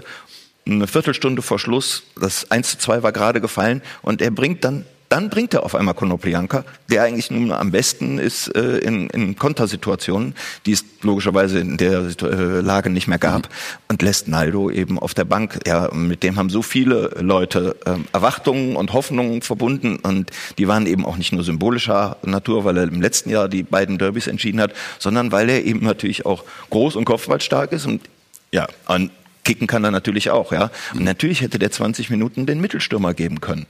So, da frage ich mal Steffen Freund. Äh, Aussichten auf Erfolg. würdest du als Profi, der gefühlt jahrhundertelang in der Bundesliga gespielt hat, würdest du da Philipp Seldorf folgen können? Klar, er hat's ja dann gemacht. Sané hat ja die letzten fünf Minuten dann Ja, die auch letzten äh, fünf vorne. Minuten, ja, ja, ist ja Aber nur nicht- erstmal. aber nicht Naldo, nicht ja, Naldo. ich, ich versuche. Ja, das, das ist ja überhaupt ein, ein Grundthema. Äh, Wenn man jetzt, nach, wenn man mal analysiert, das wird ja jetzt kommen zur Halbserie, bin ich mir relativ sicher, dass diese Fakten auf den Punkt kommen, die wir gerade auch besprochen haben. Und die Konstellation, dass du Standards defensiv nicht mehr verteidigen kannst, was Mike sagt, und offensiv eben Naldo letztes Jahr sieben Tore, um noch die Statistiken mitzunehmen. Das ist natürlich etwas, wo der Trainer klar die Verantwortung hat. Und da hat er aber gewechselt. Auch das habe ich früher in der Saison analysiert. Er hat äh, Ecken mal in der Zone, mal Mann gegen Mann. Und dann hat er sogar ein, ein Wechselspiel von beiden äh, verteidigt. Das bringt natürlich auch die, die, Mannschaft Analyse ein bisschen an. durcheinander. Wir, wir, sehen, wir sehen eine Menge Menschen im Hintergrund. Und, Sitzung. Also ist des Trainers Verantwortung die Standards. Ganz klar. und können, da, können da gleich mal rübergehen. Dirk, Dirk, was ist los bei dir da im Hintergrund? Morgen. Also ein Jugendspiel ist zu Ende gegangen. Also äh, ich würde euch auch gerne, ich hätte jetzt auch gerne geguckt, ob noch irgendwie ein Schalke-Fan hier ist, aber der MSV Duisburg hat hier gespielt. Da sind wir schon wieder bei einem ganz anderen Thema. Ja, das wollen wir aber auch nicht noch reinnehmen in die Sendung. Ist denn Schalke 04 deiner Einschätzung nach jetzt bei 14 Punkten und nur drei Punkten Abstand zu Platz 16 im Abstiegskampf angekommen? Ja, auf jeden Fall. Das Problem ist, dass das bei Schalke noch nicht wirklich jeder erkannt hat. Ich fand das ganz interessant, was äh, Steffen auch vorhin gesagt hat. Man ist Vizemeister und genau das war das große Problem. Das äh, haben wir eigentlich alle schon im Sommer so ein bisschen prognostiziert. Nicht nur die Spieler, auch die Fans äh, haben irgendwie ihre Ansprüche so an dieses Vizemeister-Ding dran gehängt und alle glauben, oh, Schalke müsste da oben auch wieder hin. Und der Einzige, der gestern das Wort Abstiegskampf wirklich aktiv in den Mund genommen hat, das war André Alessandro Schöpf. Der Trainer hat es komplett vermieden. Äh, Christian Heidel hat es so ein bisschen umschifft, hat es aber bestätigt, dass man da unten in der Region ist. Und ähm, mit den Gedanken, dass man eigentlich ja da oben hingehört, kannst du da unten nicht bestehen. Also Schalke muss dieses Schönreden lassen. Ähm, ja, wenn man die ersten fünf Spieltage ausklammert, dann sind wir Sechster. Also man holt hier immer Statistiken raus, die alles ganz schön darstellen. Wenn man es so macht, dann, äh, wenn man die Wahrheit irgendwie immer mit einem Mäntelchen überdeckt, dann kann man da unten nicht bestehen. Das war natürlich eine klare Kritik in Richtung Schalke, Mike. Da spreche ich gleich mal das Vereinsmitglied an. Äh, habt ihr realisiert, dass es auch wirklich Abstiegskampf werden könnte in diesem Jahr? Und ist es überhaupt so? Ja, ich habe im, im Sommer schon gesagt, dass ich, dass ich nicht hoffe, dass der Segen des letzten Jahres, weil das war der zweite Platz, ohne Zweifel, nachdem, glaube ich, in der Saison davor du nur Zehnter wurdest, dass der nicht zum Fluch wird. Weil das, mhm. Steffen, na, wir beide kennen den Verein, hoch emotional, äh, himmelhoch jauchzend und zu Tode betrübt, äh, hängt da eng miteinander zusammen. Und dann, ähm, dann, dann ist es so, dann, dann werden die Erwartungen gehen in die Höhe und dann startest du mit fünf Niederlagen, weil dir auch ein bisschen vielleicht der, der Grip fehlt, diese Geschlossenheit, diese Aggressivität, die dich im letzten Jahr ausgezeichnet hat. Deshalb hast du dem Gegner immer äh, einfache Tore gestattet. Und du warst ja auch im letzten Jahr seltenst in der Lage, Spiele zu drehen und zu biegen. Du hast im letzten Jahr davon gelebt, dass du sehr kompakt warst, dass du den Gegner auch mal hast, hast kommen lassen. Dann ging es über einzelne Umschaltmomente oder auch über die Standards. So, jetzt war es so, dass du, ja, ähm, ich glaube, gegen Wolfsburg, gegen, äh, gegen Gladbach war es auch so und, und gegen Hertha lagst du schon nach einer Viertelstunde zurück. Und, und, und, und das ist etwas, das liegt ihnen nicht. Mhm. Ja, sie müssen schauen, dass sie lange die Null halten. So wie, so wie gestern dann auch. Und dann ist es grob fahrlässig, wenn Delaney gestern ja, ohne, ohne Widerstand frei köpfen kann. Weil das sind Situationen, darauf kannst du dich einstellen. Ja. Ja, und dann, dann musst du den Kontakt suchen. Ja, Gut, dass, aber, er, dass ja. er nicht frei köpfen kann, dass er ein bisschen aus der Balance kommt und so. Mhm. Und da das werden sie ja trainieren. Also Domenico ist absolut besessen. 24-7 denkt er nur an diesen Verein, an die Mannschaft. Ja, und da, da fordere ich auch bei der Mannschaft was ein, die Verantwortung zu übernehmen für diese Situation. Aber die Mannschaft steht natürlich im Fokus, aber sie steht auch unten drin, Philipp entwickel mal eine Vision. Was, was kann passieren, wenn äh, Schalke jetzt auch am nächsten Samstag in Augsburg verlieren sollte? Ist damit Konsequenzen zu rechnen? Das glaube ich nicht. Ich glaube, dass das Vertrauen in den Trainer ähm, ungebrochen ist und äh, dass der auch der wird auch durch noch schwierigere Zeiten hindurch getragen und gestützt werden. Ähm, ich finde aber, wenn man äh, die Verantwortung ähm, auch bei der Mannschaft sucht, muss man sie auch im Verein suchen, beziehungsweise beim Sportmanager. Äh, ich habe den Eindruck auch, dass Domenico Tedesco 24 Stunden am Tag und acht Tage die Woche äh, für Schalke da ist. Äh, ist wirklich so. Ähm, aber er ist dabei sehr allein. Und äh, ich habe das Gefühl, dass er eben auch äh, Hilfe braucht, dass er sportliche Ratgeber braucht, dass er Leute braucht, die ihn auch mal irgendwie ja. ein wenig auf Abstand bringen. Denn er ist meines Erachtens schon viel zu tief in der Materie, um, um noch freie Entscheidungen zu treffen. Ja, guck, guck, die, guck die Mannschaft an, also die Verein. Der hat der spielt gestern gegen Dortmund. Mhm. Du spielst gegen Zorg, Watzke, mhm. Kehl, Sammer. Also eine klasse Führung ja. um die Mannschaft. Mhm. Was hat man beim Schalke? Ja. So einfach muss man das sehen und so einfach muss man das analysieren. Tedesco war 15 ja. Monate in die deutsche Bundesliga. Fakt. Christian Heidel hat eine super Arbeit gemacht bei Mainz, hat aber das Glück und äh, mhm. der hat auch Klopp, der hat einen Tuchel, der hat super Trainer gehabt. Ich glaube, dass man kann auch in, in Sommer, wir reden über die, die Neugänge, was für Spieler man geholt haben, mhm. aber man kann auch Spieler holen und dann man kann eine Mannschaft bauen. Das ja. ist auch anders. Und dann glaube ich, glaube ich auch, da braucht man eine, eine, eine Sitzung, wo man sitzt und diskutiert, was machen ja. wir, eine, eine Mannschaft zu bauen. Und Jan das Age, hat man nicht Jan geschafft. Age, das werden wir nachher noch richtig vertiefen, denn dazu haben wir noch einen ganzen Film, den wir unseren Zuschauern zeigen wollen. Ich will nur noch schnell über das nächste Wochenende kurz reden mit dem großen Staatsmann, bevor wir ihn entlassen. Äh, Wenn es äh, gegen Augsburg in Augsburg schiefgehen sollte, nimmt das Ganze dann dramatische Reformen an auf Schalke? Nee, da schließe ich mich eigentlich an. Also ich glaube nicht, dass äh, Domenico Tedesco in Frage gestellt wird. Dafür macht er einfach einen zu guten Job, aber er ist halt einfach allein gelassen. Da ist niemand, der ihn unterstützt, der ihn auch mal, äh, ja, einfach mal die Jungs an die, an die Wand nagelt. Äh, man hat das, ich habe das in der letzten Woche schon erklärt, man hat da eigentlich einen guten Ansatz gehabt. Man hat ihm einen sehr erfahrenen Co-Trainer an die Seite stellen wollen. Den hat man nicht bekommen mit Peter Hermann. Ähm, und auch Christian Heidel ist sicherlich einer, der diesen Verein gut moderiert, der das ja, gut verkauft, aber eben nicht der Kaderplaner. Und der fehlt Schalke. Ich weiß aber auch, dass das durchaus dem einen oder anderen Gremium hier bewusst ist und dass es da schon Ideen und Planungen gab und gibt.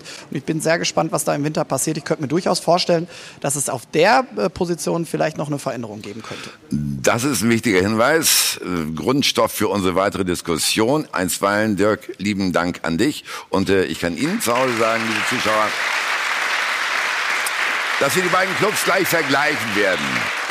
Wie gut hat Dortmund aus den Fehlern der jüngeren Vergangenheit gelernt und was kann Schalke sich bei Dortmund abgucken für die nähere Zukunft? Ein Thema in der Sendung und am Dienstag und Mittwoch ist natürlich wie immer Champions League bei Sky. Wir haben die Spiele Monaco gegen Dortmund und Ajax gegen Bayern live im Sonderangebot. Bleiben Sie bei uns.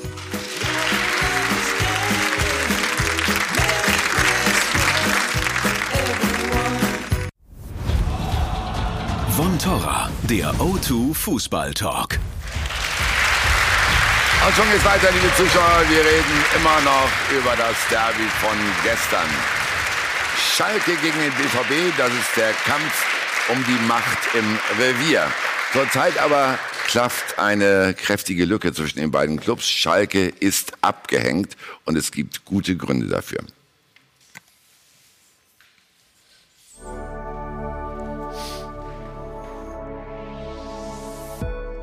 Wer ist die Nummer 1 im Revier?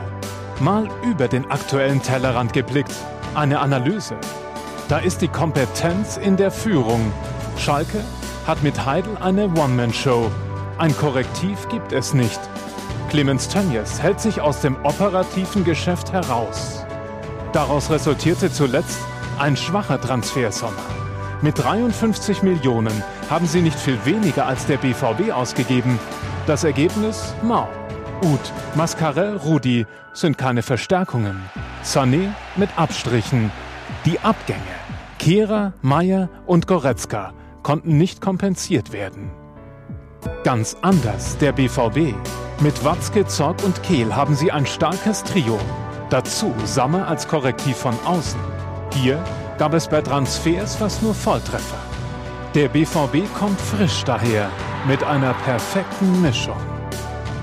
Ich glaube schon, dass wir insgesamt äh, die eine oder andere richtige Entscheidung getroffen haben, die richtigen Profile entwickelt. Welche Spieler brauchen wir, um die Mannschaft wieder äh, stabiler aufzustellen? Ich glaube schon, dass der BVB äh, da personell in der Führungsriege vielleicht sogar am besten in der Bundesliga aktuell aufgestellt ist. Ein Trainer wird auch daran gemessen, ob er Spieler besser macht. Unter Tedesco hat kaum ein Profi den nächsten Schritt gemacht. Enges Taktikkorsett statt individueller Selbstverwirklichung. Die einzelnen Akteure hat es nicht nach vorn gebracht. Lucien Favre hat dagegen viele, gerade junge Spieler, auf ein neues Niveau gehoben. Zagadou, Brun Larsen, beide um die 20 Jahre alt, haben einen Riesensprung gemacht. Selbst ein Routinier wie Marco Reus bringt Favre noch weiter nach vorn. Ein Faktor, wenn auch nicht der entscheidende. Natürlich bekommen sie eine, eine Grundordnung und ein Korsett des Trainers äh, mit, aber am Ende sind es die Entscheidungen und auch die Qualität und das Talent der Spieler. Und da muss man sich auch ganz ehrlich die beiden Mannschaften angucken. Da hat Borussia Dortmund die besseren, talentierteren Spieler. Auch in Sachen Strahlkraft hat der BVB Schalke abgehängt. International ist Dortmund inzwischen die bessere Adresse. Kein Wunder, in den letzten neun Jahren war der BVB achtmal in der Champions League dabei. Im gleichen Zeitraum durfte Schalke sich nur viermal zeigen. Das hat Folgen. Die Trikotverkäufe im Ausland bei Dortmund fünfmal so hoch wie bei Schalke. Auch finanziell sind die Unterschiede groß. Der BVB hat rund 60 Millionen auf dem Festgeldkonto. Schalke hat 210 Millionen Verbindlichkeiten. Nicht nur wegen des Ergebnisses gestern. Die Nummer 1 im Revier trägt schwarz-gelb.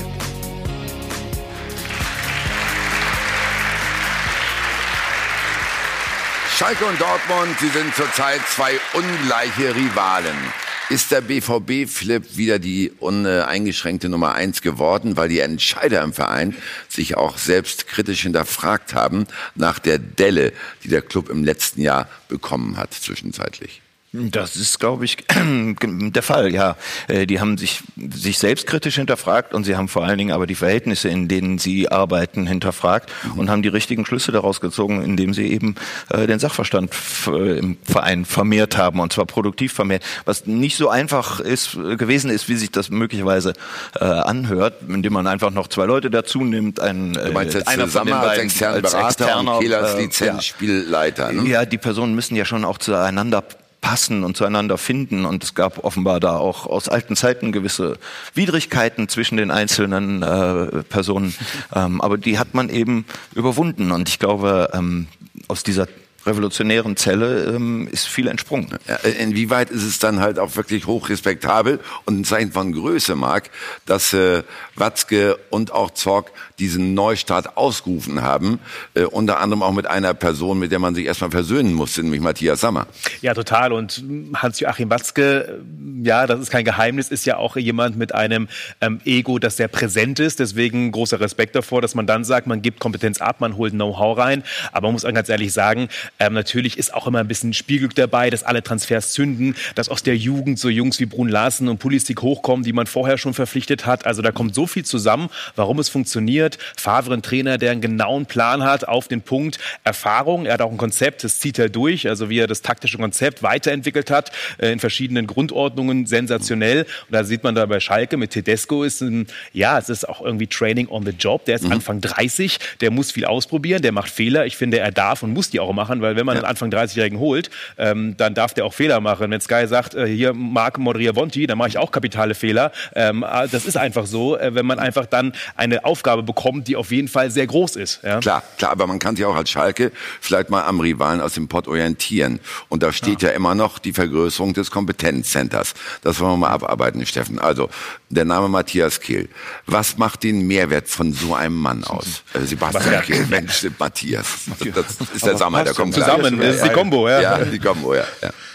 Also er ist auf alle Fälle äh, relativ nah an der Mannschaft noch, ist ja noch nicht so lange raus, äh, ist äh, Richter Borusse geworden, war sehr lange da, Kapitän, mhm. sind wir schon beim Punkt, kennt den Verein in- und auswendig und bin da voll auch bei euch. Und ich glaube sogar insgesamt, dass man das mal sagen darf, dass die, die Mannschaften wieder nach sportlicher Kompetenz suchen sollten. Mhm. Ja, da ist ein guter Ansatz, immer ehemalige Spieler plus Fußballlehrer plus eben auch Profi-Erfahrung sollte eben das Minimum sein. Jetzt vergleichen wir mal Schalke und Dortmund. Und Dortmund hat letztes Jahr ein richtig schwieriges Jahr gehabt. Und äh, Watzke und äh, Michael Zorc haben im sportlichen Bereich es nicht geschafft, die Kurve zu kriegen. Zwei Trainer, zweimal gescheitert, vorher Tuchel entlassen äh, und Pokalsieger ge äh, gewesen. Und haben den Mut gehabt zu sagen, okay, wir holen uns sportliche Kompetenz rein. Für mich ist das völlig normal, dass das jetzt greift, weil es auch die richtigen Personen sind. Matthias Sammer kenne ich persönlich. Da hat übrigens der FC Bayern eine Riesenchance verpasst, ihn als Sportvorstand Schritt für Schritt zu installieren, ja. unabhängig von seiner Krankheit. Und und Sebastian Kehl ist genau diese Position, die jetzt Schalke braucht eine, eine Person, kann man Sportdirektor nennen, kann man äh, wie auch immer nennen, zwischen Trainer und äh, Vorstand, um einfach auch die sportlichen Belange einzuebnen, zusammen ja. mit Tedesco, um einfach auch zwei Stimmen zu haben im Sinne des Vereins. Aber diese Spieler gibt es ja auch beim Schalke. Also ihr sitzt ja, hier sitzt ja zwei. Also Sebastian Kehl ja, aber von, nein, nein, nein, aber deswegen sage ich das wirklich nicht, nein, ich nein, bin nein, da so weit von entfernt. Ich freue mich, dass ich das hier das, mal sagen kann. Das habe ich, das, ich habe das nicht so gemeint. Aber Kehl war eine, eine Fußballer, Kapitän, guter Typ, ist sofort in diese Rolle ein. Da hat schon noch ein Studium ja, gemacht. Aber, ne, ja, aber trotzdem, so, zu überleben braucht er dann Stärke ja. Leute um sich. Das fehlt beim Schalke, das fehlt auch beim Bayern mhm. momentan diese Struktur. Und das ist ganz interessant zu sehen. Aber, ja, aber da gehen wir doch gleich mal als Grundsätzliche, Mike. Äh, inwieweit kann eben Schalke in dieser Hinsicht auch wirklich vom Rivalen aus Dortmund lernen? Ja, nicht nur, nicht nur in dieser Hinsicht, glaube in, in vielerlei Hinsicht. Äh, grundsätzlich muss man natürlich aber auch sagen, Watzke und Zorc haben die Entscheidung getroffen, als der Druck auch auf sie sehr groß war. Ja, den haben sie nicht, die Entscheidung haben sie nicht getroffen, als sie dreimal hintereinander das Double gewonnen haben. Ja, von daher wollten sie vielleicht auch ein, ein, ein wenig Druck von sich selbst wegnehmen und haben dann absolute Fußballkompetenz dazu äh, geholt. Ne? Sammer auch, der polarisiert, mit dem man auch mal anecken und streiten kann, ähm, aber der, der eine Energie äh, entfacht. Sebastian Kehl, der, der wirklich noch nah dran äh, ist, der, der weiß, wie sich Spieler fühlen. Ähm, das war, das war perfekt muss man, muss man ganz ehrlich sagen, aber auch aus der Not geboren, weil mhm. das letzte Jahr war nicht einfach für den BVB. Gut, klar, aber muss man in Schalke nicht auch so langsam feststellen, äh, Philipp, dass Christian Heidel eigentlich nur eine One-Man-Show ist, ohne jedes Korrektiv. Das muss man schon seit äh, sehr langer Zeit feststellen. Mhm. Ich finde das erstaunlich, dass es jetzt plötzlich so äh, massiv äh, thematisiert und, und diskutiert wird. Ähm, das war ja schon so, als er dorthin kam. Er hat ja quasi den ganzen Verein ähm, in die Hände mhm. nehmen dürfen und ähm, hat ja die erste Transferperiode mit dem vielen Geld, das, das Leroy Sané eingebracht hat, ähm, ja auch nicht sehr glücklich äh, mhm. realisiert. Und ähm, in diesem Sommer ist es ihm eben auch nicht gelungen. Und es fehlt in diesem Verein meines Erachtens an sportlichem Sachverstand, vor allen Dingen auf der, auf der operativen Seite. Mhm. Der Trainer hat den. Der Trainer hat äh, an den Transfers entscheidend mitgewirkt. Ja, das sind seine Wunschkandidaten gewesen und so. Das ist ja auch äh, gut, wenn er seine Wünsche äußern darf. Mhm. Es das heißt aber nicht, dass sie dann auch verwirklicht werden müssen. Der Verein muss eine eigene Vorstellung das, haben. Es kann ja auch sein, dass äh, ich frage mich immer, ich frage mich immer, wenn Leaders junge, unerfahrene Trainer holen, wenn ein Leader äh, junge, unerfahrene Manager holen, machen die das, um selber die Kontrolle zu haben. Ne? Weil ja. die, wenn, du, wenn du holst Favre, dann weißt du, dass die Meinung von Favre ist stark. Also Favre kannst du nicht sagen, du holst ihn, weil es ist gut für unser Marketing in China. Mhm. Und dann spielt natürlich nicht. Ich sage, das passiert nicht beim Schalke, aber weil man sieht es auch beim Bayern. Plötzlich kommt ein unerfahrener äh, Sportmanager, der plötzlich da ist, um der Macht wie, wieder so äh, behalten. Und ich, ich denke, was man Watzk und Sorg loben kann, ich finde das von Mike, was er sagt, ja, die waren unter Druck. Äh, mhm. ja, Schalke war Vize-Meister letzte Saison und die, die müssen irgendwas machen. Trotzdem ja. haben die starke Leute gehalten. Du holst dich ja. Matthias Sammer, vielleicht einer von den stärksten in Deutschland. Ja. Du holst die Farbe, ein sturer, starker Trainer. Das, ja. Für das muss man die loben. Ich äh, glaube aber nicht, dass ähm, Christian... Hörst, ja? du, hörst du im Hintergrund äh, die Musik? Oh ja. Wir haben eine, eine, eine, feste Rubrik, dann geht's weiter. So habe ich aufgehört. Das ist, äh, ja, das ist voll auf die Zwölf. Und die Frage lautet an unsere, unsere Zuschauer, ist die verfehlte Transferpolitik schuld für den augenblicklichen Absturz von Schalke 04? Die Antwort ist relativ einfach. Schauen Sie mal drauf. 60 Prozent sagen ja und meinen natürlich damit auch Christian Heidel, den Sportvorstand, der die Transfers im Endeffekt vollzogen hat. Und wir haben gesagt, Marc, es ist eine One-Man-Show. Wie zeitgemäß ist es deiner Einschätzung nach heutzutage wirklich nur auf eine Person zu setzen im Management eines solchen Unternehmens, wie ein Bundesliga-Verein es nun mal ist? Ich glaube, Christian Heidel hat Tedesco nicht installiert, um einen Trainer zu haben, den er auch lenken kann, einen jungen Trainer, der vielleicht noch nicht die Erfahrung hat, um mehr Macht zu haben. Ich glaube, Christian Heidel hat diese Konstellation auch gemeinsam mit Axel Schuster, der immer so runterfällt als Sportdirektor, ähm, aus Mainz gelernt. Also ich kenne die beiden als Konstellation aus Mainz. Da gab es auf der Geschäftsstelle nur zehn Leute und da saß Axel Schuster jeden Tag auf dem Schoß von Heidel. Der, die haben sich gegenseitig öfter gesehen als ihre Frauen. Alles zusammen gemacht, ausgetauscht, Konterparts, Barringspartner. Und dieses Modell hat er eins zu eins auf Schalke übertragen. Und ich glaube, da liegt die Krux, dass das nicht geht. Erstens, weil ähm, es dreht sich weiter, dass das Zeit der Rat, auch im Fußball, und eben auch, ähm, dass es für Schalke 04 nicht geht. Ja? ja? Und ich glaube, dass Christian Heidel keinen Tedesco will, weil er schwächer wäre als ein Favre beispielsweise.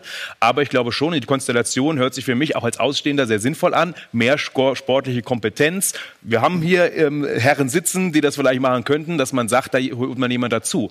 Und Christian Heidel ist jemand, der, ich glaube, das schon zulassen würde. Also so machtbesessen dessen ist er nicht. Auf der anderen Seite, äh, er ist eher Kaufmann und Funktionär, Philipp. Das hast du sogar in der Süddeutschen geschrieben. Und ist halt so einer auch wirklich immer hilfreich, dieses schwierige Transfergeschäft zu bewegen? Oder braucht man da doch wirklich einen Sportfunktionär? Naja, als, äh, als Teil in der, in der Vereinsexekutive ist er sehr wohl hilfreich. Ne? Mhm. Ähm, ich finde aber, dass diesem Verein eben jemand fehlt, der ähm, der die sportliche Vision für den Verein Also ein entwickelt. ne? Sportfachmann, Kaderplaner, ausgewiesener äh, wie Sportfachmann. auch immer man den nennt, Sportdirektor, Sportmanager. Ähm, das kann ein ehemaliger Trainer sein, das kann ein Mann sein, der ähm, bei einem anderen Verein diese Funktionen ausgeübt hat und, und Maßstäbe gesetzt hat. Mhm. Ähm, der Markt ist da relativ groß und der ist dafür auch offen für verschiedene Mike, das Personen. ist eine perfekte Stellenbeschreibung für dich. Hast du gehört eben? Ja, aber dann kann ich ja nicht mehr bei dir sein. Aber es, äh, es ist ja immer, oh, es kommt ja dann trotzdem auch auf die, äh, auf die einzelnen Personen an. Zum Beispiel so ein Sebastian Kehl hat Schalke nicht im Hintergrund. Äh, den kann man da nicht erfinden. Ja, der hat, passt nach Dortmund, er passt aber auch nur nach Dortmund. Klar, Ja. aber es gibt auch Zunächst in, jedenfalls. auf Schalke ein paar, die nach Schalke passen, wie eben Mike Büskens. Ja, Äh, aber wir sollten jetzt nicht über meine Person diskutieren, wenn wir über Schalke diskutieren. das will ich einsehen. Das will ich ein, äh, wa- warum willst du da doch noch mal was werden? Nein. Ich bin doch schon Mitglied, das ist das Höchste. Das ist in Ordnung, klar. Nein, aber rein grundsätzlich äh, musst du nicht als ehemaliger Spieler und Trainer auch sagen, ja, Schalke, meinem Verein fehlt da doch ein bisschen Sportkompetenz, damit wir uns wieder stärker aufstellen. Ich meine, vor einem Jahr hätten wir jetzt nicht so gesprochen äh, und auch, auch vor der Saison muss man ja sagen, wenn wir über Mascarell reden, ja, der war ein Regulativ bei, bei Eintracht Frankfurt, ein eminent wichtiger Spieler. Marc Uth war äh, ablösefrei auf dem Markt, ähm, hat in Hoffenheim sehr erfolgreich äh, Tore geschossen. Ähm, Sané war der, mit der beste Zweikämpfer der äh, der Liga. Also ich glaube, dass wir da auch vieles mit unterschrieben hätten. Fakt ist halt, dass es, dass es im Moment noch nicht stimmig ist und dass dann natürlich eine, eine gewisse Unruhe aufkommt bei, bei so einem, bei einem Verein mit einer solchen Wucht. Aber darf ich kurz nur, das, das ist total richtig, ja. Jedes, jeder einzelne Kauf in diesem Sommer äh, hat, glaube ich, keine, keine, ähm, keinen Widerstand äh, erzeugt. Aber äh, die Summe der Verpflichtungen, die halte ich für mindestens ungeeignet, ja, um dieser mal, um diesen Du Umbruch. kannst, auch, du, du kannst natürlich auch sagen, und das, das kam ja eben auch schon rüber, so, so Tempo. Ne? Wenn, du dir, wenn du dir Sancho anguckst, der macht Genau. über 40 Sprints gestern im Spiel. So, und das sind, das sind die Momente, wo du einer Hintermannschaft richtig wehtun kannst. Wenn einer, wenn einer Tiefe sucht, wenn einer äh, mit höchstem Tempo ins Eins gegen Eins geht. Und davon hat der BVB halt nicht nur diesen einen, sondern mit, mit Pulisic sogar noch einen auf der Bank, Brun Larsen mit, mit Reus. Ja. So, das sind die Jungs, die machen dann den Unterschied. Die werden abgesichert ja, durch Delaney und Witzel. Auch perfekt. Eine perfekte Reaktion auf das letzte Jahr beim BVB. Weil sie brauchten Stabilität im Zentrum. Aber Mike, warum hat Dortmund diese Jungs? Also, warum, warum hat der BVB genau diese Jungs und nicht Schalke? Weil der BVB den besseren Kaderplaner hat?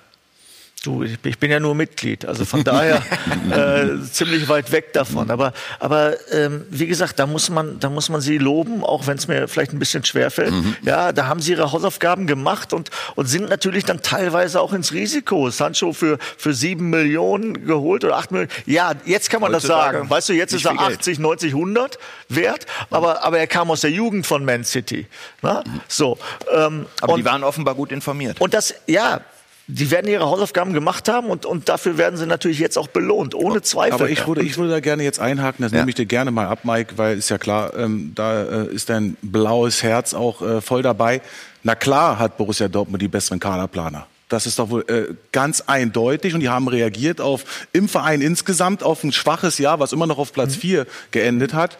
Aber jetzt kommt was viel Wichtiges. Die sportliche Kompetenz greift dann, wenn ich weiß, ich habe fünf Spieler, die kommen neu in ein Team, die Vizemeister geworden sind. Da sind alle anderen, die letztes Jahr Vizemeister geworden sind und die sollen ihren Platz räumen oder andersherum, ich habe auch Top-Spieler verloren, Mike. Und dann weißt du, wie wichtig ist es, dass du jemand hast mit sportlicher Kompetenz, der von der ersten Sekunde in, in, Genau. in, in, wenn, die, wenn die Vorbereitung beginnt, dafür sorgt, dass die fünf integriert werden, weiß, wie es denen geht, welche Probleme die haben und die, die Vizemeister geworden sind, du musst dementsprechend Leistung bringen wieder diese Saison, sonst ist der Druck groß, dass du deine Position Genau. verlierst. Aber, aber Steffen, du, das du ist aber sportliche Kompetenz Klar, aber und das du- macht Heide nicht. Du weißt natürlich auch, dass wenn du im letzten Jahr Zweiter wirst, deswegen sagte ich ja, der Segen aus dem letzten Jahr kann auch zum Fluch werden. Du wirst Zweiter, vollkommen überraschend, mit vielen eng, eng spielen, 50-50, Bub. Glücklicherweise ging der Ball oftmals in den Pfosten rein für uns. Ja, dann, dann kann es natürlich auch passieren, dass der eine oder andere auch einen Funken Spannung verliert.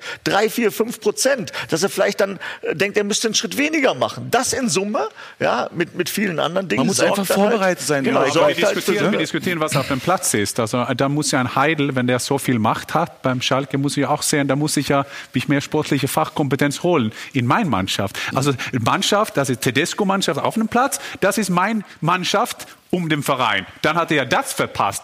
Das kann man alles verteidigen. Die sind gute Spieler.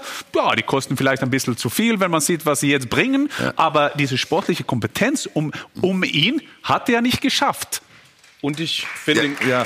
ja, ganz wichtiger Punkt ist auch, also die einzelnen Transfers unterschreibe ich auch alle gleichzeitig. Aber äh, Mike, Sie haben auch was gesagt, nicht stimmig. Für mich ist die Kaderplanung in der Gänze nicht Darum stimmig. Wir geht's. haben zu viel, zu viel Darum zentrale geht's. Spieler. Guck mal, da kommt noch der Ut dazu, da kommt noch Genau. Skripski dazu und sind sieben Spieler. Und da hat man, da hat man einfach versäumt, eben auf das äh, Thema Tempo zu achten. Genau, die haben und nur das Spieler mal geholt, nicht so wirklich, viel das ist Zentrale. ein ganz primitiver äh, Vorgang in der heutigen, im heutigen Fußball. Tempo ähm, ist die Voraussetzung für Erfolg. Das Erst ist recht halt mit dem mittlerweile Spielstil so. von Tedesco. Und, Aber- äh, deswegen muss er halt plötzlich einen Außenverteidiger einwechseln. in Also der- Brille die, äh, hat Tempo, Conor Ja. Bianca hat Tempo. Also ich würde Nee, nicht jetzt die Metern, Schalker ja, Mannschaft, nicht auf stopp, 30. stopp, stopp, die gehen eins gegen eins und das ist Tempo. Und da gehe ich vorbei an meinem Gegenspieler und darum geht's. Und wenn ich einen Ball hinter die Kette spiele, ist Brele Mbolo weg. Ich weiß nicht, was passiert ist, aber wo er vorher gespielt hat in Basel, konnte es gar nicht aufhalten. Ja, aber grundsätzlich ist jetzt nicht alles verkehrt in dem Kader. Ich sage, wer es muss intern diese, wenn du so einen Umbruch äh, schaffen musst, sehen wir doch jetzt National, das ist schwer, das dauert auch etwas Zeit. Und jetzt bist du Vizemeister und der Anspruch ist da oben. Wenn jetzt sportliche Kompetenz da ist, dann sagt äh, Mike Büskens als Sportdirektor, nächstes Jahr können wir vielleicht aufgrund der Gesamtkonstellation, nein, äh, können wir eben nicht in die Champions League Plätze kommen, weil wir haben wirklich viele wichtige Spieler verloren und müssen wichtige neue Spieler integrieren. Und wie soll denn Sebastian Rudi, und ich bin kein Freund von ihm, wie soll der denn, wenn er kurz vor Ende des Transferfensters kommt, sofort äh, die ganze Mannschaft führen? Das geht doch gar nicht. Und in ein Kon Konstrukt, was ja zu dem Zeitpunkt auch nicht so stabil war, muss man, muss man ja auch sagen. Gut, es geht aber bei der Causa Schalke auch noch um Kontinuität. Ich will vielleicht mal zwei Zahlen dabei geben. Also, Christian Heidel hat in drei Transferperioden 35 Millionen Euro miese gemacht. Eine Minus. Und Christian Heidel hat in drei Transferperioden 23 Spieler geholt. Das sind zwei Mannschaften, zwei komplette Mannschaften in drei Transferperioden. Philipp, was sagen uns diese Zahlen? Ja, die sind ein bisschen beschämend für Christian Heidel, muss man leider sagen. Äh, zumal ja das Geld, ähm, das ihm da zur Verfügung stand, äh, letztlich von seinem Vorgänger zur Verfügung gestellt wurde, äh, weil äh, das kommt ja eben über Thilo Kehrer und über Leroy Sané, zwei Spieler, die aus der Jugend hervorgegangen sind, die teilweise von, von Horst Held auch dort nach Schalke geholt die wurden. 85 Millionen Die eingebracht, Geld haben eingebracht und haben. dennoch bleiben unterm Strich 35 Millionen miese bei Einnahmen für zwei Jungs von 85 Millionen. Ja, und ähm, das ist eben nicht ganz aufgegangen, die Rechnung, um es mal bescheiden zu hat- formulieren. man, man hat über Arsène Wenger, wo in den 90er Jahren, wo er so gut war, hat man immer gesagt, der Unterschied zwischen ihn und die andere englische oder ausländische Manager war, die andere, they, they bought players and he bought a team. Also das ist ein Unterschied. Du kannst Spieler holen, aber welche sportliche Kompetenz ist da, zu sehen, welche Spieler brauchen wir auf diesen Positionen? Vielleicht nicht einen namhaften Spieler. Wir reden über Sancho. Sancho. Sancho? Wie sagt man? Sancho, Sancho. Sancho. Kommt aus England. Sancho, I can take English. Yes. Okay, Sancho. Und ja, die haben so einen Spielersucht. Wo haben wir ihn gefunden?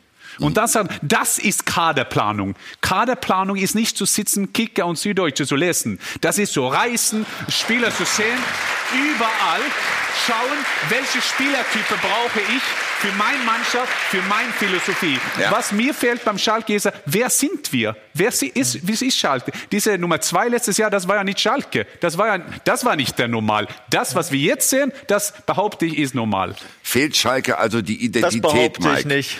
Mike, fehlt Ja, Schalke die Identität? Ich meine, Grund, grundsätzlich, wir haben auch von der Kontinuität gesprochen. Wir haben, glaube ich, seit 2011, wie viele Trainer gab? Sieben Stück an der Zahl. ne? Es war, es war Ralf Rangnick, es war, es war Hüpp, es war äh, Keller, Di Matteo, Breitenreiter, Weinziel und, und jetzt Domenico. Und ich meine, du musst ja auch, du musst wachsen können. Ja, du musst wachsen können als Verein. Und wenn du auf den entscheidenden Positionen permanente Wechsel hast, dann wird es natürlich schwer. Und wenn du nicht, wenn du nicht eine, eine einen Leitfaden hast, an dem du dich als Verein orientieren kannst, dann wird es natürlich noch schwerer. Also wenn wir uns, wenn wir uns Barcelona anschauen, wenn die mal einen Trainer verlieren, dann wissen die, okay, wonach suchen wir? Die, äh, suchen Genau. wir. Wenn, wenn die einen Spieler verlieren, wissen die, okay, eins zu eins holen wir jetzt für diesen Spieler einen Schablonenspieler, der dann im nächsten Jahr greift. Und und ich glaube, das hat man in den, in den letzten Jahren, in den letzten sieben, acht Jahren ein Stück weit verpasst. Du hattest Trainer mit unterschiedlichen Philosophien, ja, und dadurch permanente Wechsel. Und dann kann sich am Ende des Tages nichts entwickeln. Aber du musst, da gebe ich euch vollkommen recht, du musst wissen, wofür stehe ich? Wie will ich wahrgenommen werden? Ja, wer sind und wir? das muss ich auf die Wiese bringen. Genau. Ja, und, äh, ja, und da haben wir noch ein bisschen Luft, glaube ich. Da bin ich voll bei Mike, weil erst recht jetzt, weil die Trainerposition ja so wichtig ist in jedem Verein. Wir haben es ja letztes Jahr in Dortmund, deswegen ist ja wunderbar der Vergleich. Genau. Da ging es doch auch schief und das sind gute Trainer. Brauchen wir nicht drüber Ja. reden. Bosch war erfolgreich mit Ajax, Peter Stöger, Köln auf Platz 5 geführt. Und es hat nicht funktioniert. Und bei Schalke, das ist, wenn sieben Trainer gewechselt werden, hat das immer zur Konsequenz, dass der neue Trainer auch eine bestimmte Veränderung vornimmt. Und deswegen muss ja übergeordnet eine bestimmte Philosophie und ein Weg, habt ihr hundertprozentig recht, bei Schalke einkehren. Und nur dann kannst du irgendwann auch mal diese jungen Talente halten. Weil jeder weiß, woran er ist. Und ein Trainer kann auch mal die starke Persönlichkeit werden. Das schließe ich eben dann mit Domenico Tedesco gar nicht aus, weil die Fans stehen jetzt Ja. hinter ihm, alles ist positiv. Aber ich glaube, dass er eher gerade dieses Jahr scheitert, weil die gesamte Konstellation jetzt wieder in die Richtung läuft, der Trainer muss weg, wie die letzten sieben Jahre. Ja, wäre ein Wahnsinn. Wäre wär Das ein wär Wahnsinn. verrückt, ja. Letztes, Jahr, letztes Jahr war Domenico der Messias, ja, und jetzt wollen wir ihn verteufeln. Also das Spiel ist mir, gerade auch als Ex-Trainer, ist mir viel zu einfach. Aber ja. was ist passiert mit Messias? Aber und ein junger Trainer, der Anfang 30 ist, wenn man sich für dieses Konzept entscheidet, dann muss der mehr Ja. Kredit haben als jeder Genau. andere Trainer Ja. vorher. Definitiv. Also bei aller Liebe. Trainer ist äh, auch noch ein Thema gleich, aber wir haben das Thema Identität angesprochen und äh, es gibt da durchaus einen Beleg dafür, dass sie mal da war bei Schalke 04. Innerhalb der letzten sechs, sieben Jahre ist dem Club eine ganze Truppe abgesprungen, Das ist- abhandengekommen. das ist das echt müssen wir ein mal drauf Wahnsinn. schauen. Äh, zeigt mir einfach mal bitte den Monitor, dann können wir es lesen. Und ablösefrei, ne? Guck mal, das ist fast, Altintop fast alles ablösefrei. Ja gut, aber das sind alles Schalker Jungs. Oder auch natürlich ja? auch welche mit, aber- Richtig Schalker Jungs. Neuer, Kehrer. Hövedes, Matip Kolasinac, Meier, Goretzka, Draxler, Ösel, Altintop, Sané. Bis auf Altintop sind alle noch aktiv unterwegs äh, in verschiedenen Ligen dieser Welt. Äh, Steffen, Hm. mit dieser Truppe, mit Schalker Jungs, werden die da nicht auf Jahrhunderte Nummer eins im Revier? Jahrhunderte? Also jetzt muss ich ja wieder ein bisschen balancieren. Ne? Wir sehen ja gerade, jedes Jahr ändert sich das zwischen, zwischen äh, Schalke und, äh, und Dortmund. Ich muss aber schon sagen, dass Schalke, äh, dass Dortmund kontinuierlicher gearbeitet hat die letzten äh, 20 Jahre. Das muss man schon ganz klar sagen und hat dadurch auch eine, ein bisschen mehr finanzielle Power entwickelt, obwohl es mal diesen finanziellen Tiefpunkt gab 2003. Ja, aber, Steffen, wie kann es sein, wie kann es sein, dass so viele aber das haben wir gerade angedeutet. Weg sind und dafür jetzt eine Legionärstruppe bunt gewürfelt Genau. dort aufläuft? Das, haben wir ja gerade angesprochen, weil die Spieler am Ende ja auch selber nicht wissen, wofür steht der Verein und wo ist Wer mein, mein wir? Platz Ja, und genau. äh, äh, welche Rolle spiele ich und, und dann kriegst du jedes Jahr, fast jedes Jahr einen neuen Trainer. Der auch wieder immer wieder den einen Spieler mehr oder den anderen weniger in Frage stellt. So ist das nun mal. Da ist auch ist ja klar, ist ein anderer, eine andere Persönlichkeit, der, die den Verein führt. Ja, und, weil- Entschuldigung, aber da muss ich ein bisschen emotionaler werden, weil das, das ist das ist auch ein Wahnsinn für mich, ne? Wenn ich dann wenn ich dann so manchmal mitkriege Brandt von Leverkusen, der sagt vor der vor der WM, ja, sagt er, als er mit Bayern in Verbindung gebracht wurde, ich verlängere oder ich bleibe erstmal in, in Leverkusen und der hat dann, glaube ich, auch noch verlängert, ja, weil das ist der Ort, wo ich mich perfekt entwickeln kann. So, ähm, Maxi Arnold, Wolfsburg, auch junger Spieler, dem viele Türen offen standen. Der bleibt in Wolfsburg. Da frage ich mich, was haben die Vereine, was wir nicht haben? Weißt du, das ist es, was ich nicht verstehe.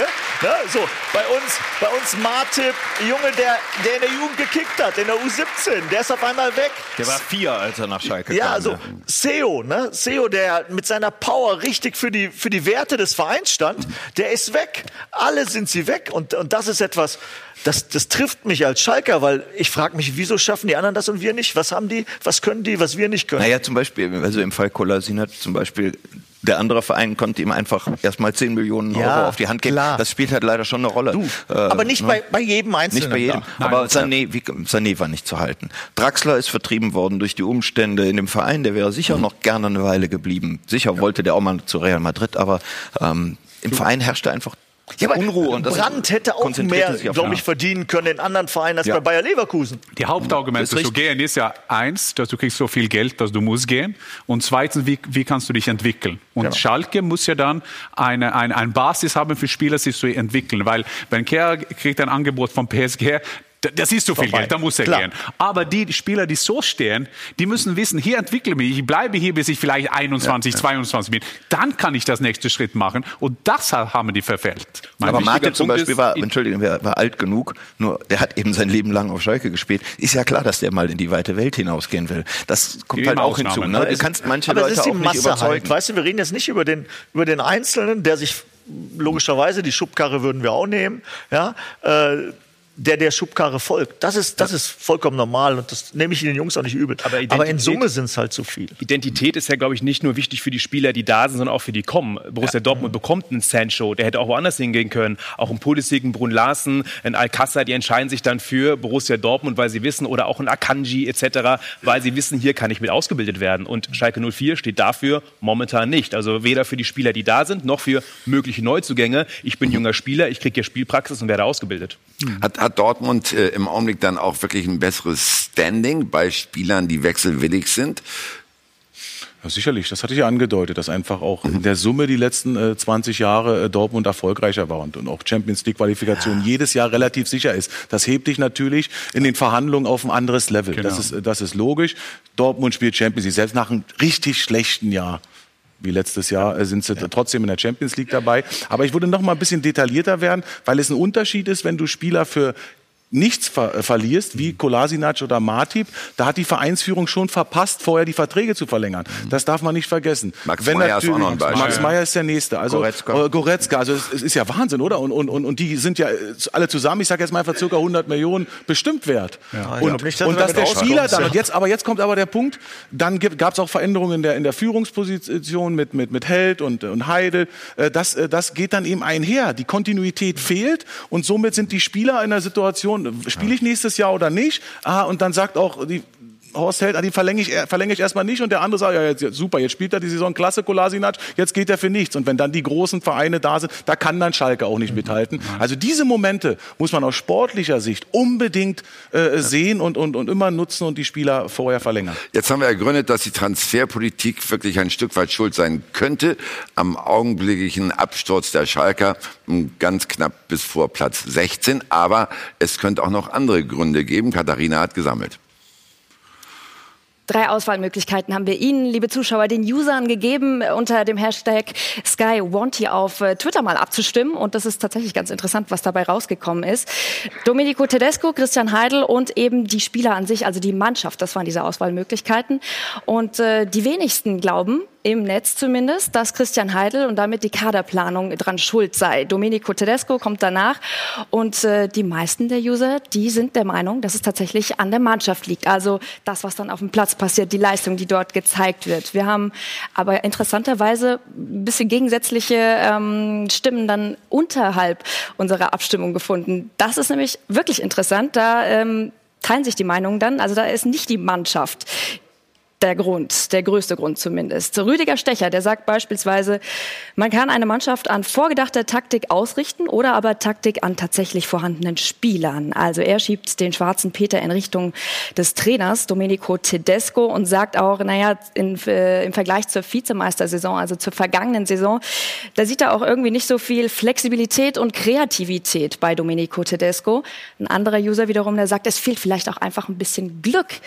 Und äh, nennt er die Kaderzusammenstellung, also schießt da in Richtung Christian Heidel. Chris schreibt nämlich bei uns auf äh, Twitter fünf Mittelstürmer, fünf defensive Mittelfeldspieler, die teilweise nicht mal im Kader sind und dafür kaum mal Spieler, die über den Flügel ins 1 zu 1 gehen könnten. Also, Sie haben es gehört. Auch auf den Trainer heben die User ab. Mike Büskens hat schon gesagt, man würde es sich zu leicht machen, wenn man jetzt alles an äh, Domenico Tedesco festmachen würde. Aber auf der anderen Seite, wenn wir seine Rolle sehen in den letzten anderthalb Jahren bei Schalke, äh, geht da bei mh, Tedesco eher Selbstverwirklichung vor Kreativität und Bessermachen der Spieler? Nein. Äh, auf keinen Fall. Mhm. Der will natürlich das Maximum erreichen und äh, er hat nur halt seine Methoden und äh, die sind halt vielleicht manchmal eben auch ähm, ähm, ja, ist ja auch nicht ganz gerechtfertigt, aber den Begriff benutze ich trotzdem ein bisschen eindimensional, ja. Sicherheit zuerst, ähm, alle Mann hinten ordnen und vorne gucken wir dann mal. Äh, also natürlich System- ganz so, ganz so System platt ist es über alles. logischerweise nicht. Ne? System aber über System alles. über alles, ja, Ja, schon. Und ich finde nicht, dass es Mangel an Kreativität ist, weil er hat schon viele Einfälle. Manchmal hat er ja zu viele Einfälle, so wie am Samstag. Mhm. Ähm, ja. Ich, ja. ich glaube, dass die, die einzige, wie kann man sagen, dass ein Trainer des Jahres, also ist der Bayern-Trainer immer der Trainer des Jahres oder er ist der, der Trainer, was kriegst du raus von der Mannschaft? Also Sch- Schalke hat das letztes Jahr, da musste Tedesco natürlich ein, Kandidat, vielleicht war er auch Trainer des Jahres, was weiß ich, letztes Jahr in, in Deutschland, weil er hat viele rausgeholt. Aber Trainer des glaub- Jahres war überraschenderweise Hannes Wolf, Hannes der Wolf. mit Stuttgart Ge- aufgestiegen genau, ist. Ja. Und der Mhm. jetzt in, beim HSV äh, eben alles gewinnt jetzt. Aber äh, ich finde, dass wir haben einen Beitrag vorher gehabt. Für mich ist ein Trainer, der macht Spieler besser. Mhm. Und dass wir haben es hier diskutiert, was Guardiola macht mit einem Sterling, was meist, macht Klopp mit James Milner beim, beim, beim Liverpool. Plötzlich ein älterer Spieler, der jetzt ein, ein Schlüsselspieler da ist. Und, und wir reden auch über diese Kompetenz, um diese Spieler zu holen. Wen mache ich besser? Guck beim Liverpool an, wer jetzt da spielt. Das ist Salah. Der, wo, der war über die ganze Welt. Mané war der in Salzburg, wie ich mich, kann mich erinnern. Das war um die Ecke von, von Bayern, by the way. Klopp hat sie alle besser gemacht. Die haben der besser gemacht. Favre haben Spieler besser gemacht, um der 18-Jährige ist. Und dieses Standing brauchst du. du. Du weißt, dass du kommst zu diesem Verein. A, der Trainer macht mir besser, muss man auch sagen, dass Dortmund, auch wenn ein Spieler ein riesen, riesen Angebot, dann lassen die den gehen. Das tun die auch, aber für viel Geld. Also wirfst du, wirfst du Tedesco vor, dass er Spieler nicht besser macht, Ich sage- weil er sie in ein taktisches Konzept zwängt? Ich sage, dass sein Konzept ist sehr gut. Ich war auch ein Teil von einer norwegischen Nationalmannschaft. Wir waren plötzlich Zweite von dem FIFA-Ranking. Wir haben es überhaupt nicht verstanden. Aber wir haben ein riesen System und die Einzelspieler haben sich nach diesem Sy- System entwickelt. Aber ich glaube, dass der, äh, der, der große Unterschied zwischen Tedesco und andere, dass man fängt erst mit dem System an und dann holt man sich irgendwie die Spieler. Und das ist nicht Entwicklung für mich. Aber da muss ich ganz ehrlich sagen, ich finde gerade den Punkt Mannschaftsentwicklung, nicht einzelne Spieler besser machen, aber Mannschaftsentwicklung hat Domenico Tedesco versagt. Also nicht falsch verstehen, ich halte ihn für einen guten Trainer, aber es war im Sommertrainingslager, Philipp, du warst wahrscheinlich auch dabei, unser Kollege von Sky Sport News, der große Schlamann auch, es war ein einziges Thema, spielerisch besser werden, nichts anderes. Das war das wichtigste Thema. Dann geht er in die Saison rein, genau mit diesem Konzept und schmeißt alles nach wenigen Spielen um, weil die Mannschaft sich nicht wohlfühlt. Wenn du als Trainer reingehst in der Vorbereitung, du hast Zeit, du kannst trainieren und du hast nur das spielerische Element, das Kreative, das Einzige, was du wirklich der Mannschaft mitgeben möchtest und das funktioniert nicht, dann ist das erstmal schiefgegangen. Finde ich nicht schlimm für einen Tedesco, weil, wie gesagt, als junger Trainer darf man diese Fehler auch mal machen, aber da, das war die fünf Niederlagen am Anfang der Saison und daran kränkelt die Mannschaft in meinen Augen immer noch. Aber was ich sagen wollte, ist, dass äh, du, Jörg, du warst so lange dabei in, Fernseh, in Fernsehshow. Du weißt, dein Show ist gut, wenn wir alle fünf gut sind. Also das weißt du als erfahrener Trainer. Du weißt, dass du musst ihn gut, mich machen, alle gut machen. Das ist, das fängt an bei einem Team. Das Team fängt nicht an mit nur dem Team. Du musst die Einzelspieler besser machen. Ich rede nicht, jetzt rede ich generell. Nur, nur Mike weiß ja, wie es ist auf Schalke. War zehn Jahre Spieler, zweimal, zweimal Trainer, zwischen einem Co-Trainer. Also das ist ein Urgestein. Mike. Mike hat ein Trainer auf Schalke überhaupt die Chance, äh, was zu entwickeln und andere besser zu machen? Äh, hat man die Geduld, wenn es dann mal vielleicht ein halbes Jahr nicht klappt? Ich, ich hoffe doch sehr. Ich meine, ähm, Ja, genau aber das, auch, da hofft er nur. Nein, ne? aber, Ja, aber schaut ja. mal, aber im letzten Jahr haben wir genau darüber gesprochen, dass Domenico in der Lage ist, einzelne Spieler besser zu machen, oder? Das war das Credo damals. Caligiuri. So, jetzt, genau, Caligiuri war es, Meier auf der 6 auf einmal, unbedingt. ja, Goretzka, der dann auch den nächsten Schritt gemacht hat und, und, und. So, Guido Burgstaller, den du aus der zweiten Liga holst, vom Club, ja, der dann auf einmal dein, dein bester Torschütze wird und auch für die Mentalität steht. So, und, und jetzt drehen wir das Ganze wieder. Das ist, das ist, ähm, ja, ist nur schwarz-weiß. Ja? Aber, aber grundsätzlich hat, hat äh, ein Trainer überhaupt die Chance. Wann war es so ruhig auf Schalke, ja, in der Vergangenheit, wie es jetzt äh, der Fall ist. Ja, und warum hat Tedesco diese Ruhe nicht genutzt? Na gut, Tedesco, Tedesco, da gehört mehr dazu. Mhm. Ja? Tedesco ist ein Teil. Aber da muss natürlich logischerweise auch ein Rad ins andere greifen. Ja. Ich will mal andersrum ran. Nimm mal den Rivalen aus Dortmund. Ne? Lucien Favre steht natürlich ohne Niederlage da, hat einen Einstand nach Maß im neuen Club. Äh, wenn du das vergleichst, äh, Steffen, was macht den Unterschied zwischen diesen beiden, zwischen Favre und Tedesco? Also ich mag ja grundsätzlich sein, ich war aber auch gestern auf der Pressekonferenz, ganz kurze, manchmal unverständliche Antworten. Ich weiß, dass er das bewusst macht, äh, Lucien Favre, um einfach auch äh, ein bisschen die Luft rauszunehmen, dass die, die Journalisten auch sagen, ach, das ist alles ganz nett. Ähm, ich würde aber gerne mal auch dann noch erinnern an das äh, Pokalspiel in Fürth, wo Dortmund in der letzten Minute einen Ausgleich macht, wirklich sehr schlechten Fußball auch spielt und eben auch dann in der letzten Minute in der Verlängerung erst gewinnt. So hat Borussia Dortmund in die, in die, äh, ist in die Saison gestartet. ja. Und deswegen vergesse ich das eben auch nicht und, und, und weiß eben, dass dort eben diese Entwicklung äh, jetzt gekommen ist. Und das hat Favre mit einer Balance äh, auch der Öffentlichkeit gegenüber, auch, auch uns Experten, allen gegenüber irgendwo äh, gemeistert, wo du äh, so ein bisschen mitschmunzelst. Und gleichzeitig hat er kein Spiel mehr verloren. Und intern weiß ich, der hat einen ganz klaren Plan. Punkt auswärts, drei zu Hause. Gewinnen wir auswärts, okay, können wir mal einmal unentschieden spielen zu Hause. Und diese Idee erstmal, die Punkte zu holen, ist genau das, was auf Schalke mit den fünf Niederlagen jetzt total fehlt. Jetzt rennst du die ganze Saison äh, diesen Niederlagen nach und in Dortmund kommt plötzlich diese Dynamik und plötzlich fangen an, die jungen Spieler mit dem Vertrauen vom Trainer Fußball zu spielen. Wenn ich jetzt die Viererkette sehe, boah, Ja, die aber- haben aber einen Sprung ja. gemacht innerhalb von äh, paar Monaten und das ist ihm auch gut zu schreiben. Ja, aber ist Favre nicht auch schon allein deswegen im Vorteil, weil er flexibler ist, Marc, und weil er mehrere Systeme kann? Ja, und vor allem, weil, weil er die Systeme weiterentwickelt hat. Also man merkt ja schon immer von mehreren Spielen, wie er dann Nuancen anpasst. Und es ist nicht die, die große Keule. Er will alles ändern. Er will jetzt, äh, wie auf Schalke war ja schon die Strategie, spielerischer zu werden, von dem Mauerfußball hin zum, zu mehr spielerischen Elementen. Und man, man merkt ja die Ansätze. Gestern gab es auch wenig lange Bälle.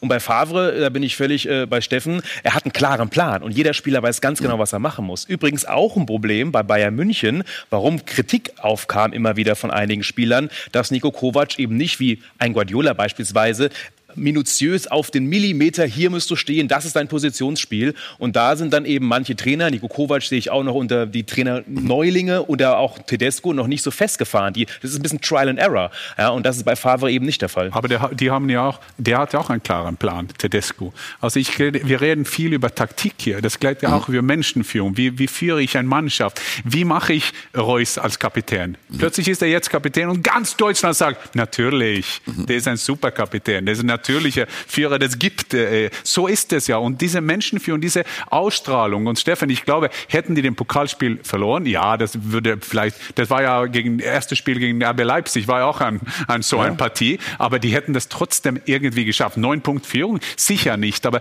das glaube ich, dass das ist eine Konsequenz von sportlicher Kompetenz und dass man hat einen klaren Plan und eine guten Menschenführung. Ich glaube, diese Mischung muss da sein. Gut, alles in Ordnung. Aber wenn du über einen klaren Plan redest, den Tedesco mit Sicherheit Genau. auch hat, nur fehlt ihm nicht dann nochmal Plan B. Ja, es fehlt eben aber auch der Spieler für Plan B. Und dann kommen wir jetzt wieder an die alten, äh, alten Sachverhalte. Ja, aber der hat doch über 30 zur Verfügung. Ganz, Äh, ganz so viele sind es nicht, aber es, es sind ja doch eben immer die gleichen Spieler. Aber die Spieler, die eben ähm, ja bewusst äh, individuell äh, etwas hinzufügen, ähm, die fehlen ihm ja schon äh, in sehr entscheidender Weise. Und teilweise will er sie auch nicht haben. Ja? Also diese Eigensinnigkeiten von von Konopianka, die ähm, möchte er in seiner Mannschaft nicht sehen. Und er ist natürlich dann im Vergleich zu Favre auch unerfahrener. Und jetzt ein ganz wichtiger Punkt, die Spieler müssen ja auch dem Trainer folgen. Und nach diesem erfolgreichen Jahr spüren man jetzt, und dann mit der internationalen Belastung haben wir es all- alles angesprochen, wird das schwieriger. Und, äh, und, und Tedesco, glaube ich, wird lernen, dass zu viel die Positionen verschieben mit den Spielern ist nicht gut, zu viele Systeme ändern. Favre hat ein 4-2-3-1 und verschiebt das nur wenig. 4-3-3, aber da passieren nicht viele taktische Änderungen. Die Spieler wissen immer, woran sie sind und können sich daran von Spiel zu Spiel steigern. Bei Tedesco weiß ich persönlich als Spieler nicht, ob ich plötzlich dann doch Mittelstürmer spiele, auch wenn es jetzt ein bisschen harsch klingt. Aber Mendel, der glaube ich, der kriegt heute noch keine Luft, weil er einfach gar nicht äh, weiß, ach du Gott, jetzt muss ich Mittelstürmer spielen. Vor allem.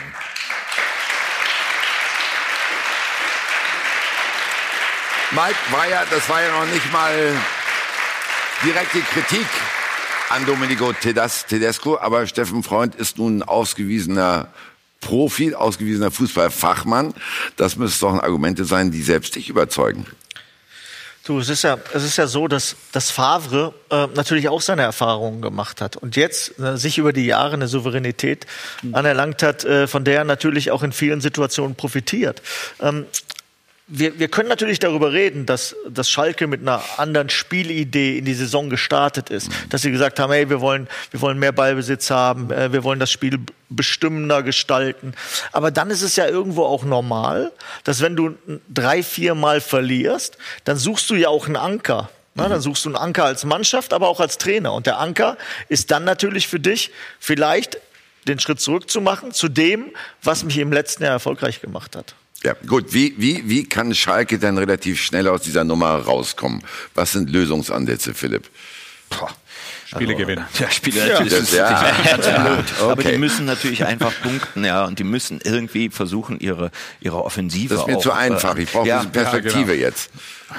Ja, also, neu, Äh, vom Sagen. Kein Außenverteidiger vorne. Also ich mache einen. Kein Ja. Außenverteidiger vorne. Ja. Weil das ist nicht Mal gut gut für Tedescos. Image. Das ist nicht gut für seine Position, für seine Credibility. Das ist, solche Sachen muss weg sein. Gut. Und das muss es weg sein, dass ein, eine, ein, der Kaufmann beim Verein, wenn das Heidel ist, Mhm. dass er nur über Sport spricht. Das heißt, also im Winter muss noch ein Sportfachmann geholt werden. Das sind zwei oder drei Sachen. Mhm. Sehr gut. Klare Das, äh, Entscheidungen treffen, das ist in der Tat äh, entscheidender Punkt. Mhm. Ja. Eben nicht solche diskutablen Manöver wie am Samstag mit Mendy.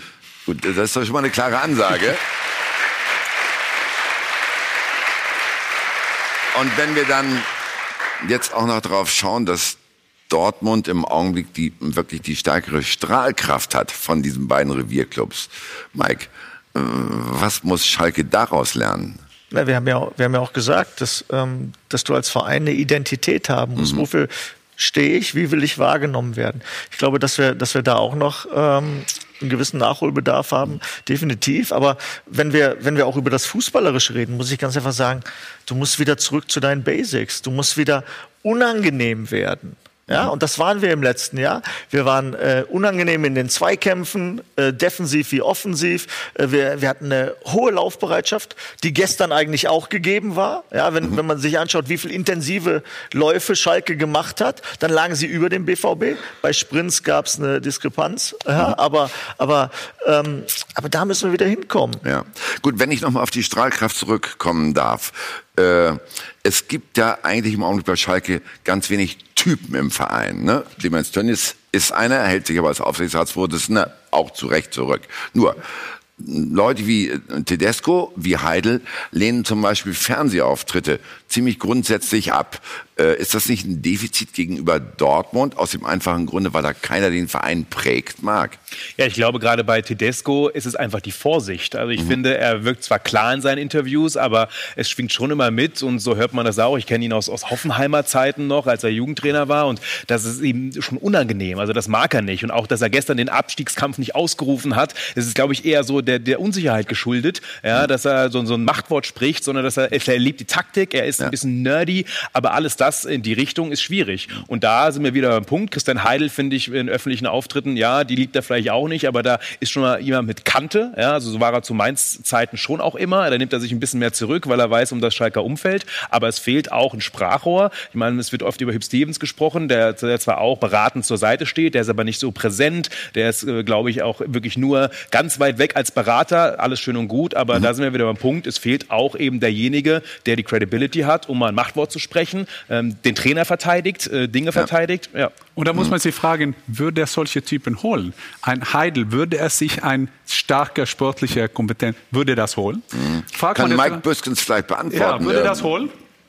Das kann ich nicht beantworten, weil, wie ich schon mehrfach gesagt habe, ich bin ja nur Mitglied. ja. Ich sag ja. Se seht ihr euch nicht ab und zu mal?